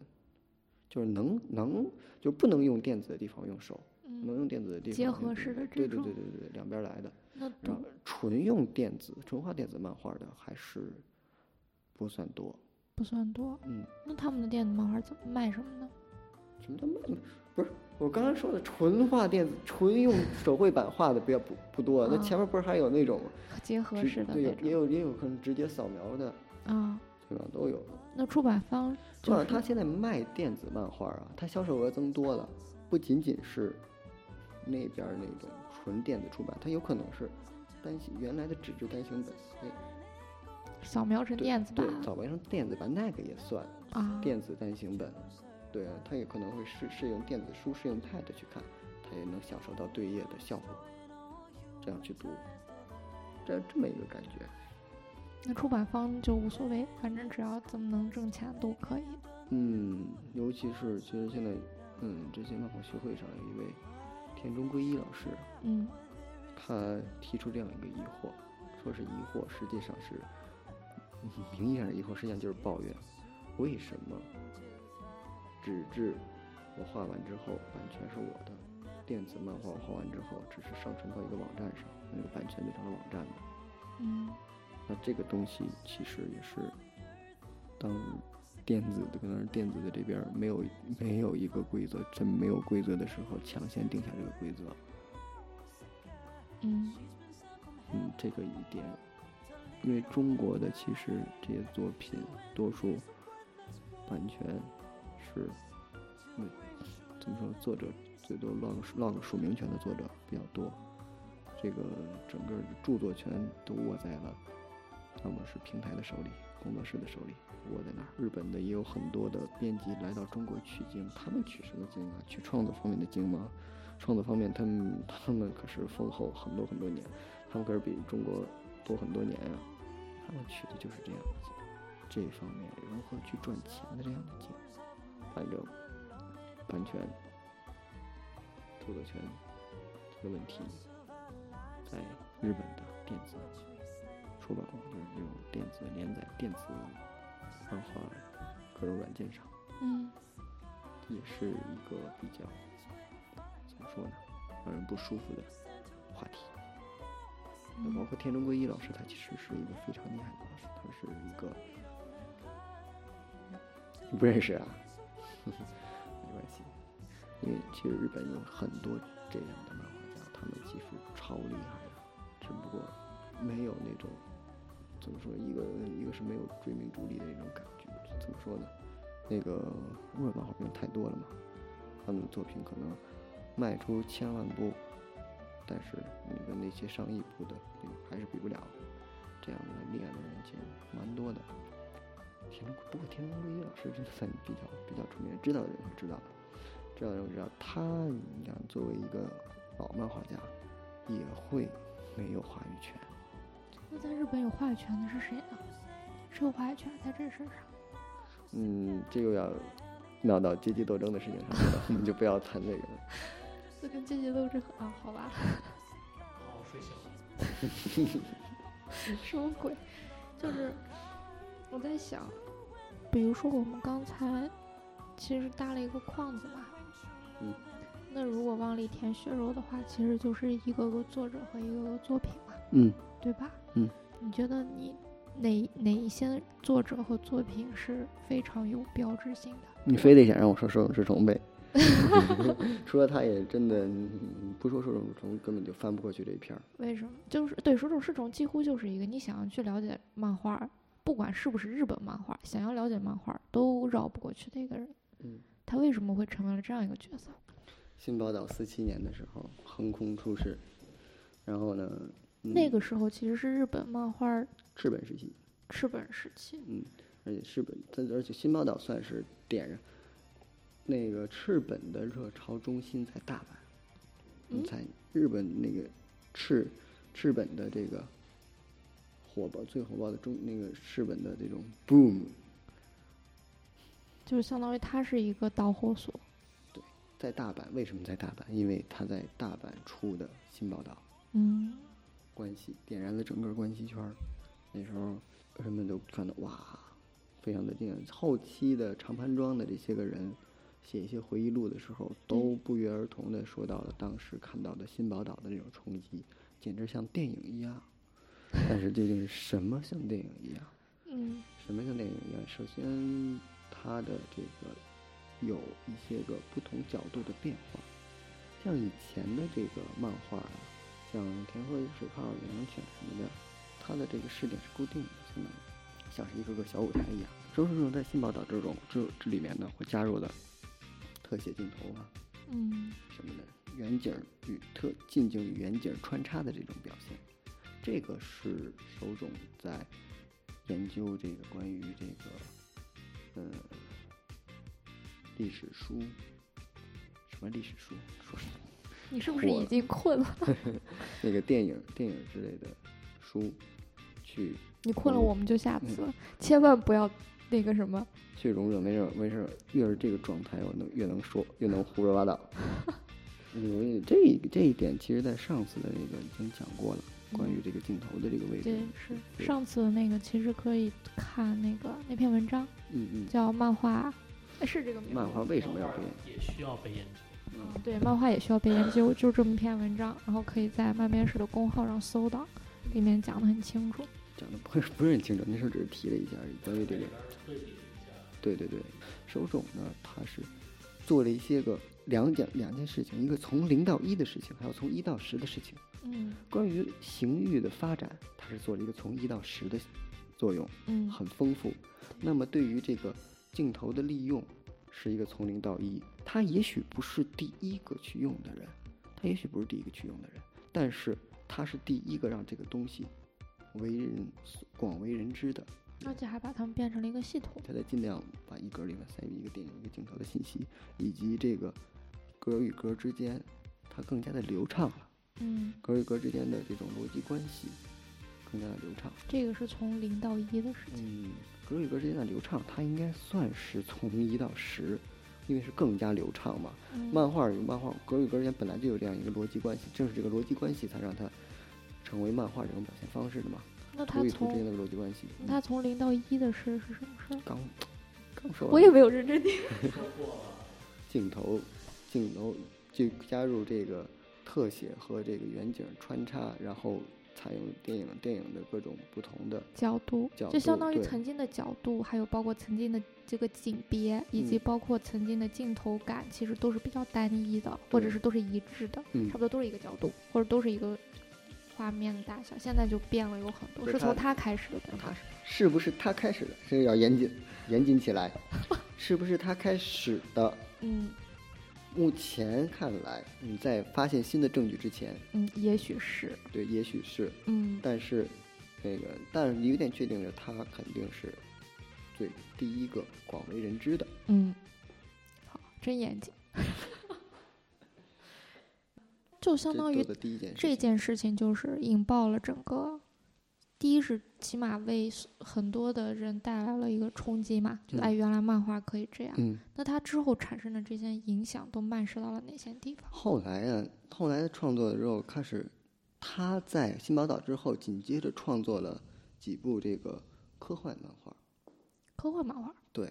请问为什么要创造科幻漫画？其实那个，因为啊，你想日本当时比较火，直到现在都比较火，最火的两个题材，嗯体育中的体育啊，格斗、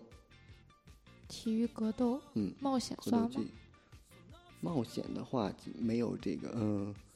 冒险没有这个体育和格斗多。嗯等会儿，按理说啊，那个嗯多，但是那个时期，那个时候没有非常火的格斗漫画，因为因为日本战败了，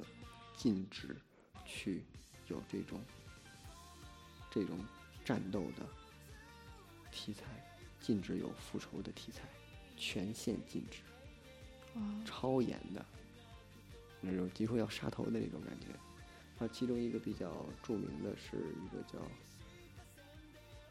卡朗卡拉昆，这个没法翻译。嗯呃，不对不对，卡拉卡朗卡朗嘿兵卫，卡拉卡朗卡朗卡拉兵卫，康朗卡拉兵卫，这名这儿好狗。这名儿你说了我 说的我的耳朵都要炸了。呃，这个这个也是当时一个打擦边球的一个作品，这嗯个主角是一个大力士，那嗯种嗯惩恶扬善的那种嘛。他一个标志的特点，腰中永远挎两把刀，但是这部作品一直到完结为止，他都没有把两把刀拔出来，就是因为那时候作品中不让亮兵刃。啊，这样那嗯，时候管的相当严了。嗯他们漫他们那时候漫画会被审查吗？怎么说呢？被抓到就被发现的话，他们会就他们不会事美先国审并查，对对对但是对你对只要被发现，就可能会非常有严厉的处罚。对对对对对对对，就是这所以样。对，有风险。那接着，那接着说，为什么这种重要创创造科幻作品呢？创造科幻作品，一个是他的，一个是他， 一个是其实我我问这个问题就是想引出这个没有格斗这件事情。实在没别的算了，是吧？嗯，对，没有什么可画的，加上手冢他其实对科幻本身就有一定的这个兴趣，然后漫画这个东西呢也很适合科幻连续。我最早的问题就是它除了就它这种散射影响到的角落、地方，或者是比如说它的这种技法影响到些什么人或事儿，然后它的这个呢，还有包括它所创造的题材，貌似好像也广为人道。嗯，它给人们当然一个算是一个冲击啊，漫画还能这样，然后人们就开始去模仿去创作嘛。关于题材方面啊，手冢这个人真的是一个哇塞，我觉得非常了不起的地方是，他是当时的大火嗯，核心的人物，但是他同时也没有放弃研究，他相当于是有话语权的人。它相当是有话语权。对他相当于有话语权的人，他画的漫画只要画出来就会被卖出去。就像刚才说的，把他的两本儿拆成三本儿，然后当做新作也有人买，人买了上当，上当上当的先先上了当再说。这样，但是这样的话，书商也能赚到钱。那个时候呢，怎么说那时候有很多学年制，学年制上一些个非常幼稚的一些个关于这种学习教育的漫画，很幼稚。嗯但是手冢他画了一个漫画生物学，虽然也是年龄比较低，我好但像看过。但是他的这个知识性就一下提高了，他可能会能可以适合初中生去看，就嗯，讲的讲的是非常正经的，尤其是这个题目，别的那些个教学教育漫画都是在学年制中穿插着这样的一点儿，讲一些个小知识，紧帮妈妈洗碗，一加一等于二，他夸一下，直接命名为漫画生物学。你个人觉得这东西我也能画，这些题材的知识都很简单，但是非常非常的正经，就是这种生物学。它出现，就相当于给这个漫画的边界一个可能性。而且手冢治虫在创作这部作品的时候，他不仅仅是面向读者的，面向这个嗯孩子们的，还有面向孩子家长的。他在这个作品里下了很多功夫，就是为了让家长没有怨言。家长看了之后太幼稚了，你这种太有趣了，孩子光看看光玩儿不会去学的。他在这上面下了很多功夫，他让这本书努力变得不那么有趣，却又让孩子想看。在这一点，他考虑了很多，创作了这部这部漫画，这又是一点。然后再后面，刚刚我说巨化工坊那帮人，他其实说不喜欢手冢，嗯，不能说不喜欢吧，就是说看到了觉得手冢可能比较老，他过时了，嗯，他们想换一些个大人看的。他们比手冢年轻多少？这帮人，他们是看着生活长大的，对，他是看手长大，像手冢画新宝岛的时候十七八岁，你十七八岁在干嘛？早就忘了。然后他们可能比手冢小十岁、二十岁，小的可能小二十岁，小的大的可能小十岁左右。他会觉得手冢手冢行不行了？嗯，我我们就只就只会画这种幼稚的东西，然后我们要画成人的东西。他画了之后，手冢就基于反击嘛，后来连续出了很多成人向的作品，比较严肃的作品，比较嗯引人深思的。比作如，品，比如黑杰克那个时期的，嗯，黑杰克、然后还有那个火鸟吗？火鸟更往后了，火鸟的往后 com com 出现的时候了。是不是我们讲 Sunday 和 Magazine 的时候忘了 Com 跟 Galo？Galo 和 Sunday Magazine 他们的创刊时间大概是 Galo 肯定要晚了，青年制啊哦， ，Galo 出创刊的比较晚了。然后 Galo 之后的好像五六年是 Com，那个 com 的话，算是跟这个 Galo Galo 有一个对抗的。嗯， Galo 也是一个比较创新意识的杂志，就是那种探索边缘的杂志，就是不想被束缚、打破边、打破常规的。嗯，两边互相对抗，能使这个慢慢的发展。伽罗的创始人是谁？清林堂的谁？忘谁了，呀？反正忘了 com 是手冢治虫对吧？嗯，当时是为了为了白土三平的作品，那他们这两本儿跟之前说的 Sunday Magazine 没关系吧？没关系，这哪有这俩有什么关系啊？嗯，八竿子打不着。你想，他那个三内 magazine 它是面向大众的，这个是面向创作者的，相当于是。嗯，更偏创作者。这样的杂志，有人说这种这种杂志卖不出去，为爱发电，谁想看？对，这些杂志他们是在探索未来，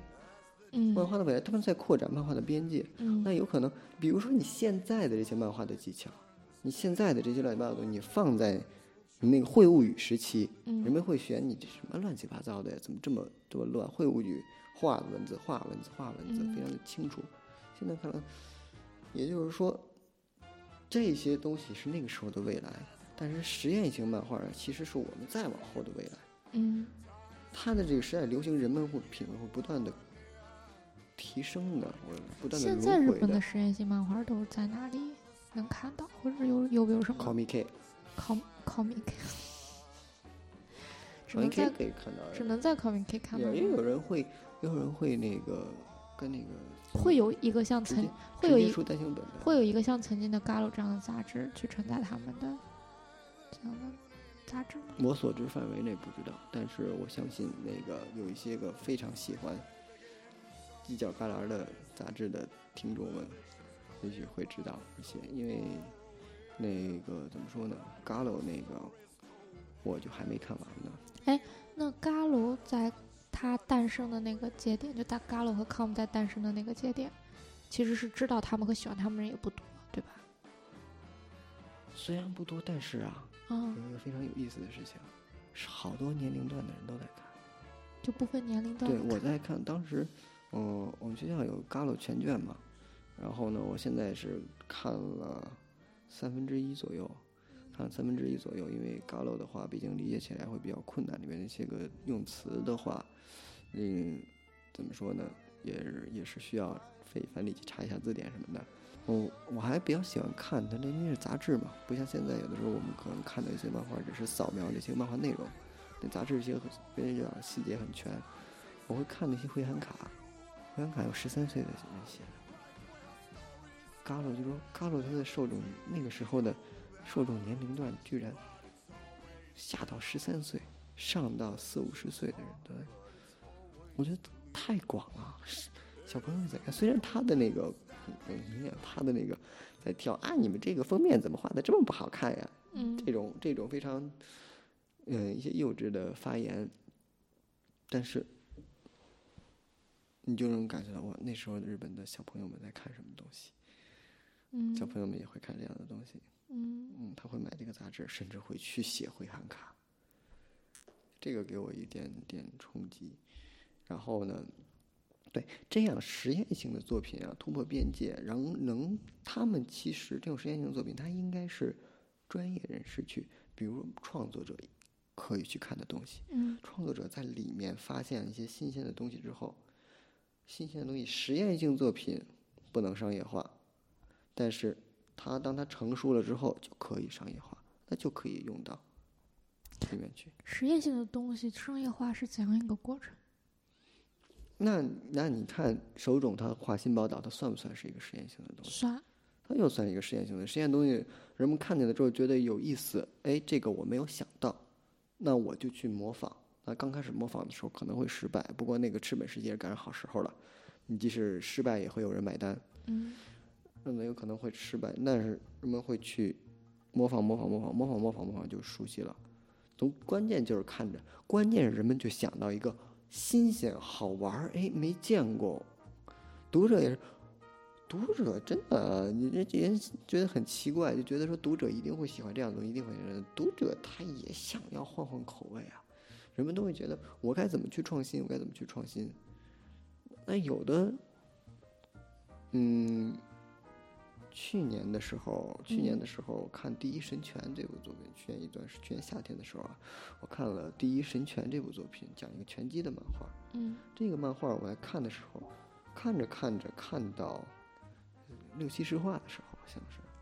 我看到这个作者用了一个之前从来没有用过的表现，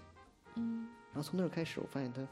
经常用这个表现了。后来嗯，从那时候开始就时不时的用一下，时不时地用一下，最后经常用。这是他自己的一个，哎，这玩意儿我觉得好玩儿，以前没用过，我用用试试，用用试试。哎这次可能用的不太成熟，我下次再是再怎样一个表现？呃，就是他对这个嗯，怎么说呢，挥拳的时候的效果线的一种变化。啊，这个具体的东西我没有得图的得，看，对得对，得图看图。这些也算是一个小小的进步，这也是一个优秀的作者在做的优秀的事情，对吧？他不用说我这一部作品一下一定就要不停的有进步，他只要一个小小的表现，就是一种进步了。嗯，那大家创作的时候为什么不去尝试？那那你觉得像，比如说像古所谓的独立漫画，《嘎鲁》其实算独立漫画了吧？那种感觉。你要按照独立漫画的那些个感受的话，对，那就他们被商业化过，就《嘎鲁》里面的这些作品有商业化的。它做成单行本卖，它就不就是单相当于商业化吗？那你觉得什么是商业化呢？非得是卖到超级火那叫商业化吗？对吧？嗯，卖出去就是了，有单行本出现，有人买，那它就算商业化了。那什么人买呢？有可能是同行，漫画家会买，他那获取那嗯，会有一个销量上的限制，比如说一百本儿，只如果只卖掉一百本儿算商业化，秃是驴毛驴拔到第几根毛算秃驴？ 有这么问的吗？它只要在销售就是商业，嗯。你只能说是它销量好或者不好，对吧？比如说一百本儿，可能就是说卖的一般般或者怎么样，在业界里边儿相对来说某个位置，然后那可能卖到一万本儿又是另一种位置，但它都是商业化。你是不是出版社的人？我怀疑你的身份。我是一个假冒的编辑。嗯我告诉你啊，那个这两天就是我我那个不是下飞机，我有一天的准备时间嘛。嗯这一天呢，我就仔仔细细把战前这些东西捋了一遍。嗯，然后呢，现在你跟我说了一堆战后的东西， 我告诉你，这些东西真的就是我完全连准备都没准备，现从脑子里往外挖的。所以你问我一些年份，我都歘一下愣愣住，想不起来。我说真的，你我还准备干嘛？当天就让我录呗。准备站起来了吗？活动的时候做好。嗯，算了，骂也行，反正都不亏，也算是复习一遍了。对，反正活动的时候也会有音频，对吧？反正都是大家都会听到的。活动的时候没音频哈，只有文字，只有文字。什么叫只有文字？就我们开玩笑，嗯，就是会会把那个活动的那个文字整理出来吗？就没有音频，就不会，因为我觉得活动的时候和就特地专门去为就这种录录制而去做的那种效果，其实完全不同的嘛。所以我们就不同的媒介承载不同的功能吧。就咱们刚才几乎其实是梳理了一下整个战后的日本的发展状态，虽然很粗哈，嗯因为如果其实讲细了的话，三个小时都不一定能讲完。就说点战后的，我真想讲讲少女漫画，可有意思了。对但是嗯哎，你都不给我机会，给你机会讲，开始，开始吗？嗯，可以，可真以真，开始啊！可以开始。那行，那少女漫画啊，也好挺好玩的，就是我本来刚想总结了哈，你是接吧着，我们把少女漫画讲完啊。嗯，嗯，早期少女漫画就是男性漫画家画的，少女漫画是从什么时候开始的？把节点先定标先定上。什么时候开始呢？一直就有啊，就是战后战后它有少女志的时候，就开始已经就有就已了经有少女漫画了。嗯然后呢，怎么说呢？就是少女漫画一开始全是男性漫画家画的，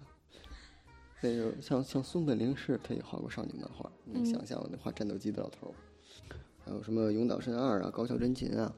后来第一个画那个女性漫什么女性少女漫画的女性漫画家是那个水野英子，长盘庄的。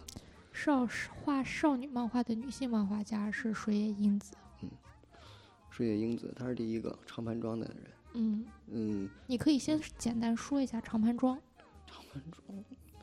不一定有人知道哦，真的吗？真的，长盘庄就是你知道吗？不知道。看这个有装的，县历长哈班，庄就是就就就是那时候一批漫画家嘛，没有钱嘛，大家一起凑在一起租了那么一个房子，大家一起住在里面，共同创作漫画。里面的代表人物就是手冢治虫，然后藤子不二雄、赤冢不二夫，巴拉巴拉巴拉巴拉巴拉。所以可以理解为就是美国黄金时代的时候，格林威治村的那种感觉， 就是落魄的艺术家聚在一起。他然其后实就一个小别墅，住在里面，一个人一个房，一个人一个房间。然后其实还我记得是谁呀、本来要搬进来啊，两个人好像两个人一个房间。我记得我有点不太记得那个是谁了。要搬进来的时候，结果因为水野英子在啊，是个女性，没有办法，没搬进来，搬出去了。就因为跟女女性一起同住不太合适嘛。对对对对对，嗯嗯，长盘庄这个名字是不是在一些作品里边也出现过？嗯，它其实叫 Tokiwa So。Tokiwa So 的话，那写成汉字的话，它可能会写成长盘庄。嗯，它这个东这个地方这里面，毕竟培养出了很多漫画家，而且也有几个超级知名的、世界知名的漫画家，所以呢，这个圈这个团体非常的有名。然后呢，等手冢治虫去世之后，长盘庄的几乎几乎每一位漫画家都写了一个关于手冢，画了一个关于手冢的回忆录漫画。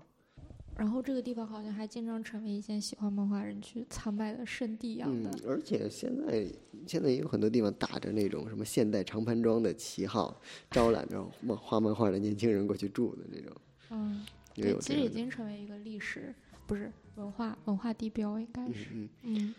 嗯，接水着英子，水水影影子子这第一个画少女漫画的女性漫画家，然后受水解英子，然后包括还有木美木美野子，木美野子，木美野子，木美野子，对，她姓木，名美野子，嗯，也是另外也是跟水野英子同时期比水野英子稍微晚一些的一个女性漫画家。那那个时期的少女漫画啊，嗯它其实是专供女校学生看的。那时候少女漫画都什么内容啊？那时候像什么，呃，那种怎么说呢，芭蕾题材，是那种就是女女性友人之间比较暧昧的关系的那种。嗯，那倒没怎么有，这种就是一种什么梦幻呐、梦想啊，就是你想代表梦想的芭蕾，还有那种小公主的小公主的故事啊，有点迪士尼的感觉，差不多，尤其是你想战后嘛，战后的时那候会有是那种所谓的，就像我我心目中的那种经典的少女漫画，表，而是那些爱情故事啊什么会有吗？爱情故事，那时候是不是没有？没有女校嘛，那像女校的，女校是禁止恋爱的是吗不？是女校？你想想，有女生，你要你说你让他们沾，你说上哪儿恋爱去啊？那时候那个私人的思想还不够开放，你哪有也没有什么同性恋的。这就是为什么我问是不是会出现比较暧昧，你看你关注嗯的真深刻。因为是同性校嘛，就是这个学校都是女孩子。还有还有个什么什么巴黎到东京这种像这种大都市的这种生这种的啊、芭就是蕾反正是以呃精女致孩少子女啊女孩子的这种生活哦对对，以对女孩子的现实生活和她向往的理想生活的一些相关的一些故事，这种感觉吧。嗯嗯嗯，那还有那个非常著名的断代骑士啊，手冢治虫的断奶骑士，哦断奶骑士，骑士都不知道你是不是女的，我不是。我都看过动画哎断代我骑士的，哎，那你先哎，我忘了问一个问题，就刚才你说像孙本林是他们这些男性漫画嗯家画的少女漫画都讲什么呀？也讲刚才那种。我刚才就在说这些东西啊，那女性漫画，女性漫画家画的少女漫画这一，就有意思了。 水野水野英子和那个木吓梅死野我子了，水嗯水野英子说她她非常喜欢非常崇拜手冢治虫，所以她的漫画风格其实跟手冢治虫很像，但是关键是她影响的花之二十四年组这帮人啊，当当当当当当，我知道画这二十四年作，来讲讲不讲，你来，你来。花之二十四年组，他们是比较喜欢这个，嗯，水野英子的嘛，说受水野英子的这种，还有木梅子他们这些女性漫画家的影响吧。他说啊，妇女能当，妇女能顶半边天，滚滚滚。 我们也能，我们也能画漫画。 嗯，带着这样的一些想法啊，像是那个什么西谷祥子、嗯西川知种子、李中满智子、大和和纪，对吧、嗯还有敬爱的校长大人、主竹宫惠子，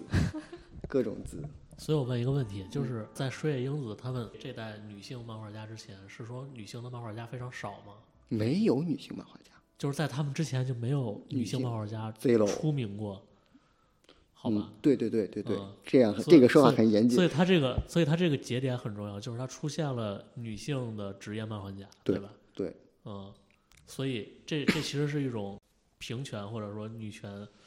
觉醒的，在在漫画界、漫画嗯对职还业有界对嗯觉醒的一个状态。这是一个最，但是啊，他是其实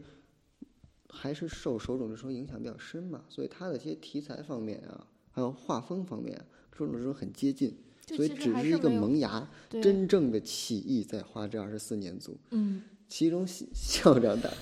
其中校长的竹宫惠子老师最著名的作品《那风雨木之诗》，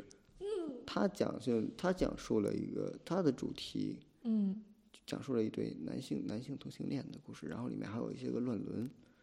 就非常非常的怎么说呢？首先思想上非常先进，嗯它也被誉为是誉为不能是誉为吧，嗯被评为是第一个有这种直接的性描写的少女漫画，也是第一个有性描写的正规，就是非成人漫画那种的，非专门的那种 H 漫画的一种，就性描写的色情漫画、色情题材的色情正面色情描写的一种漫画。你刚才十秒之内说了五个色情，因为我想找一个更合适的词，因为我不太想说这个，因为这个毕竟你要说它是一个色情漫画吧，它其实它只是有就相色当于是常规漫画里唯一正面描写了这种对对对对对这种对性性性方面的这种，而且他还只是他是一个他是一个搞基的，对，但在他之前应该也有 BL 之类的，没有出名的。反正知道的不多。对不，嗯，所以这是 BL 界的新宝岛嘛？我可以觉得这么算，说我觉得可以，我觉得可以。嗯嗯，这个作品出现，画这二十四年组这帮人就真的真真正正的开启了女性漫画家的平权运动，把这些真正女，她们是作为女性啊，在考虑。其实你要说水野英子，她可能会受到一些个呃编辑的影响比较大一些，可能嗯出出出出什么东西，其实还是按照男性漫画家的思路的东西可能会稍微多一些。嗯但是花之二十四年组这些人的真的真真正正的放开自我，他们知道女孩子们到底喜欢什么样的东西，然后觉得就是作为一群女孩子这帮人，不停的为真正的为女性为女性创作，嗯打开了一个女性漫画的全新局面。女性漫画也变得现现在这种，嗯，越来越看不懂的。 对女女性画面里面的女性漫画里面的这种这个效果很多，就甚这至个背背景会有花，然后对对眼对睛会闪光，这种心象描写，心象描写嗯，将内心的情感对情内心情感具象化，嗯然后用一一些意象去表现人的心情，然后有可能会台词比较少，有可能会这种表现情绪的地方比较多。它甚至会还有一些个多图多图层的这种画法，这个是在少年漫画中很少见的。他们创创造了属于女性漫画的一些新的表达方法。嗯，与其说是新，他们其实也是一种，要说零到一的话，有点不太零，像零到一，嗯，嗯，一到十，依然是一到十的这样的一些工作吧。总之，算一算，但是开始完全的一个一个不同寻常的方向。他们也是发现了一个一些个，就是男男性怎么说呢？多数的创漫画家没有不曾注意过的地方。所以他们是填补了一部分空白嘛？嗯，对，可以这么说，填补了一份份空白，因为题材上也是。题嗯对材然上后也是那嗯其实我的问题是，他们中间儿就是 BL 或者耽美的这个比例大概是百分这之个百吗？这个不是不不，这个后面呢，后面这些个 BL 漫画这些东西啊，还是在这种同人的，这就是另外一方面的事情了。同人的方面会比较多，因为那个更更加的自由。毕竟啊，日本那个时候还算是比较封建的。日本对于这些个其实也很敏感的。哎，你觉得是？假如说咱们先抛开性别这个单不说，这种嗯作品本身说，嗯你觉得这种少女向的漫画和少年向的漫画最大的区别是什么？最大的区别就是《断代骑士》，嗯，我看得下去，啊，不对，《 断代骑士》我看得下去，但是那个《风雨物之诗》我看了三本儿，我就看不下去了。嗯，但是我要努力的，就是为了为了补充自己的知识，我努力的把它啃，慢慢往下啃。所以是说，就是他们 创作作品的那个针对性会变得更强吗？嗯，就以至于就是，如果他没有这方面的倾向，他可能就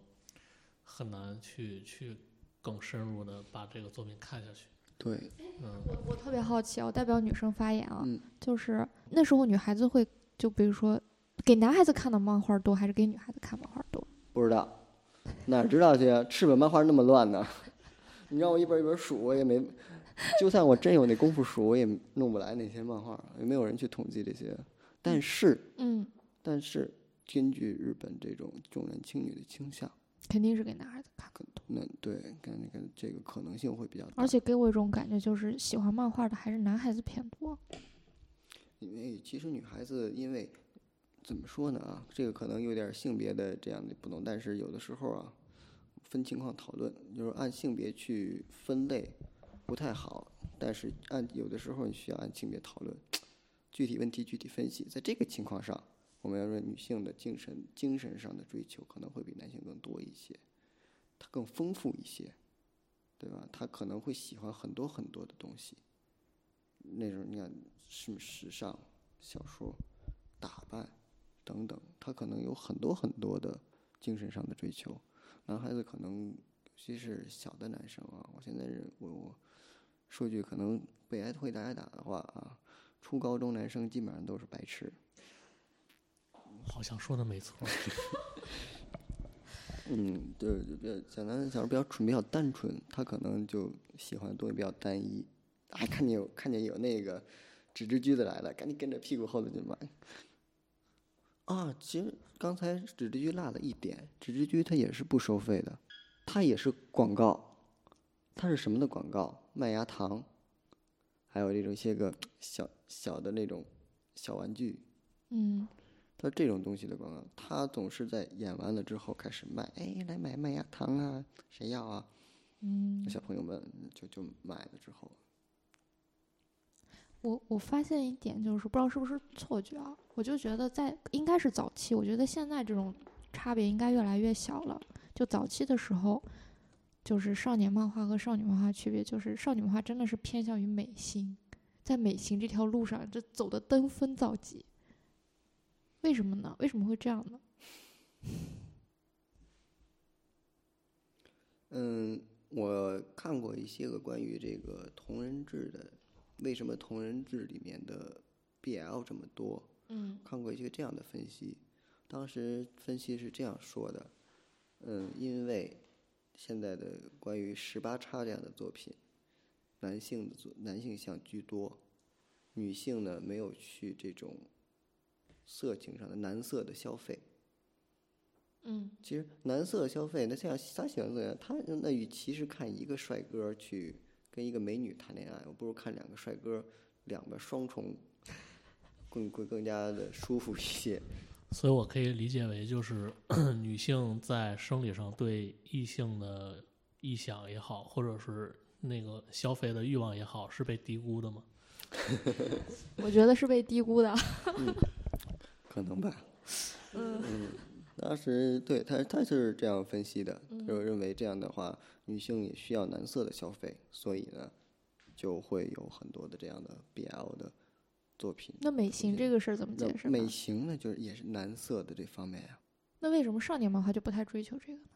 就不太追求少美？年漫画它也会去要要求画可爱的女孩子，你这个女孩子不够可爱，是吗它？有这样的，它也有这样的要求，你要你要把这个女孩子画可爱一些。你要知道，少年漫画其实面向的是那种青春期的男孩子，所以他不一定要女孩子一定要很性感，然后大尖脸之类的，但是他一定要很邻家，啊，邻你邻家是什么？邻家女孩，就很可爱，哦嗯就性格上很可爱、很温柔那种，但是很亲和，最主要是亲和。我之前拍过一个关于那个漫画杂志的货架，让大家可看。像那个低龄向的杂志，嗯封面上一般都是一些个角色嗯嗯角色，然后那个高龄向的 Big Comic 系列，它有可能是一些写实的东西，它可能是电影人物什么的，嗯，还有可能是一些个嘛真的比较写实的动物啊，一些个东西，少年志、青年志，除了少部分之外，大绝大多数都是泳装偶像。泳装偶像，我知嗯道泳装偶像，为什么呢？那你刚才不是说，你说女性啊，男女性为这什么？泳泳装偶像一点都不邻家，很邻家，就是因为你知道，日本日本日本在很多时期，尤其是就是他们可能七八十年代的时候，他们的 idol 的那个选择就是很一致，非常一致。所以你你可能会感叹，就是那个时候女性的 idol 的那个妆容，女明星的、女歌手的，她们的妆容、她们穿的衣服风格非常非常相近，会有这种感觉。就都是因为就是他们发现这种形象对男性来说是有很强大的那种诱惑力的。那我们这代人可能就感觉没有那么强烈了，但那个但但对我们这代人来说，她们可能是那种女神。但是有一些，比如说拍写真的这些姑娘，她可能让人感觉邻家，然后有亲和力，她的销量就更好。不知道为什么，但是确实很多的动画里边儿，包括就各种作品里边儿的表现出来，确实是这样。最典型的就是龟正和的 IS，龟正和的 IS 可能是大多数八零后的男孩儿可以说是性启蒙的一个 一个作品，是因为他那里边儿的女孩子画的非常合大家的口味。哦，对，刚才刚才刚才他一说性启蒙，我又想起破脸耻学园，我刚刚好像没有说破脸耻学园的作者，你猜是谁？谁？永井豪。这没想到，真没想到，画恶魔人的永井豪，真没想到。我们我们可以一鼓作气把战前也讲了，你鼓不了做气了，这么一大堆呢。那我们就下次讲吧对，你，就或者让是你就活让我纯粹一点啊。就是这我次讲的没准备的，你就都讲没准备的，活动的时就别让候，我讲准备的了。嗯活动的时候，活动那都活动完之后再录一次吧，就录战前的吧，哦，这样啊也可以吧？？那那这不就变成两期了吗？对呀、哦，连续两期都是同一个人，他们不会 烦吗？他们说：“哦，你们读库找不到人了。就我们刚讲了那么一大堆，解决我们的问题了吗？就是我们为什么要了解历史，对吧？就是在山猫讲的时候，我和我和兔爷就睡过去这件事儿。 但是我只是假装睡过去了。”我是差点睡过去了。对，就是你说嗯能把我们仨能讲想想睡过去的这个所谓的历史，就我们为了解它找到答案了吗？我找到了一些，比如里面的一些超人作品，我一定会翻去看的，嗯，这个很重要。你发现了什么呀？对你发现了什么？我发现就是跟我想其实不一样，因为我自己就是前段时间在做漫画的时候挺动摇的嘛，我就想为什么要做漫画，啊然后以及漫画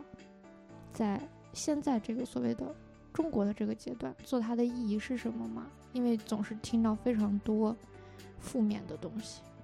所以我就是想知道这个发展的过程，起码它在日本能给我一些参照，让我知道中国现在在哪个节点，甚至是如果说我想要创作漫画的话。我也想知道我，我创作的东西，或者说我我做的这件事情，到底是从零到一，还是从一到五，还是从一到十？就我想明白这些嘛。就其实是从一到二开始吧。就是一个其实某种意义上非常功利嘛。但是今天聊完以后，我的感觉其实就还，就是你会发现， 或者说你并不是特别孤独的，就是你在做一件很多人都已经做过的，只不过是在不同节点的不同状态下的事情。虽然你只是在眼前也看不见而已，就这种感觉就已经让我有就收获很多了。而且说，你从历史开始看的时候，你的眼光就会变得宏观起来。对啊对，你看的是一段儿历史，咵，就这么着啪一翻，五十、六十、七十、八十、九十、两千，就这样过去了。你会宏观的看到它的这样一个流动，它的一个变化，然后你这时候再回头看现在的东西的时候，你看到的位置也不一样了。有可能你当一开始在山里面，你看到面前这个是树，那个是水，那个是石头，然后呢，你从这里歘宏观你起来，你看到的是整座山，你看到的这是山，而不是树，不是石头，不是水了。你会看到很宏观的东西和历史，然后当你去选择自己的做法的时候，该怎么去创作的时候，哪怕说我应该去怎样创作赚钱的作品的时候，你对吧？你现实一点，对吧？物质一点，我不要精神追求，只要物质追求的，你也能看到，你就你发现你眼前的东西不一样了，你变得可以预测，或者是对一些问题，你会有不同的看法。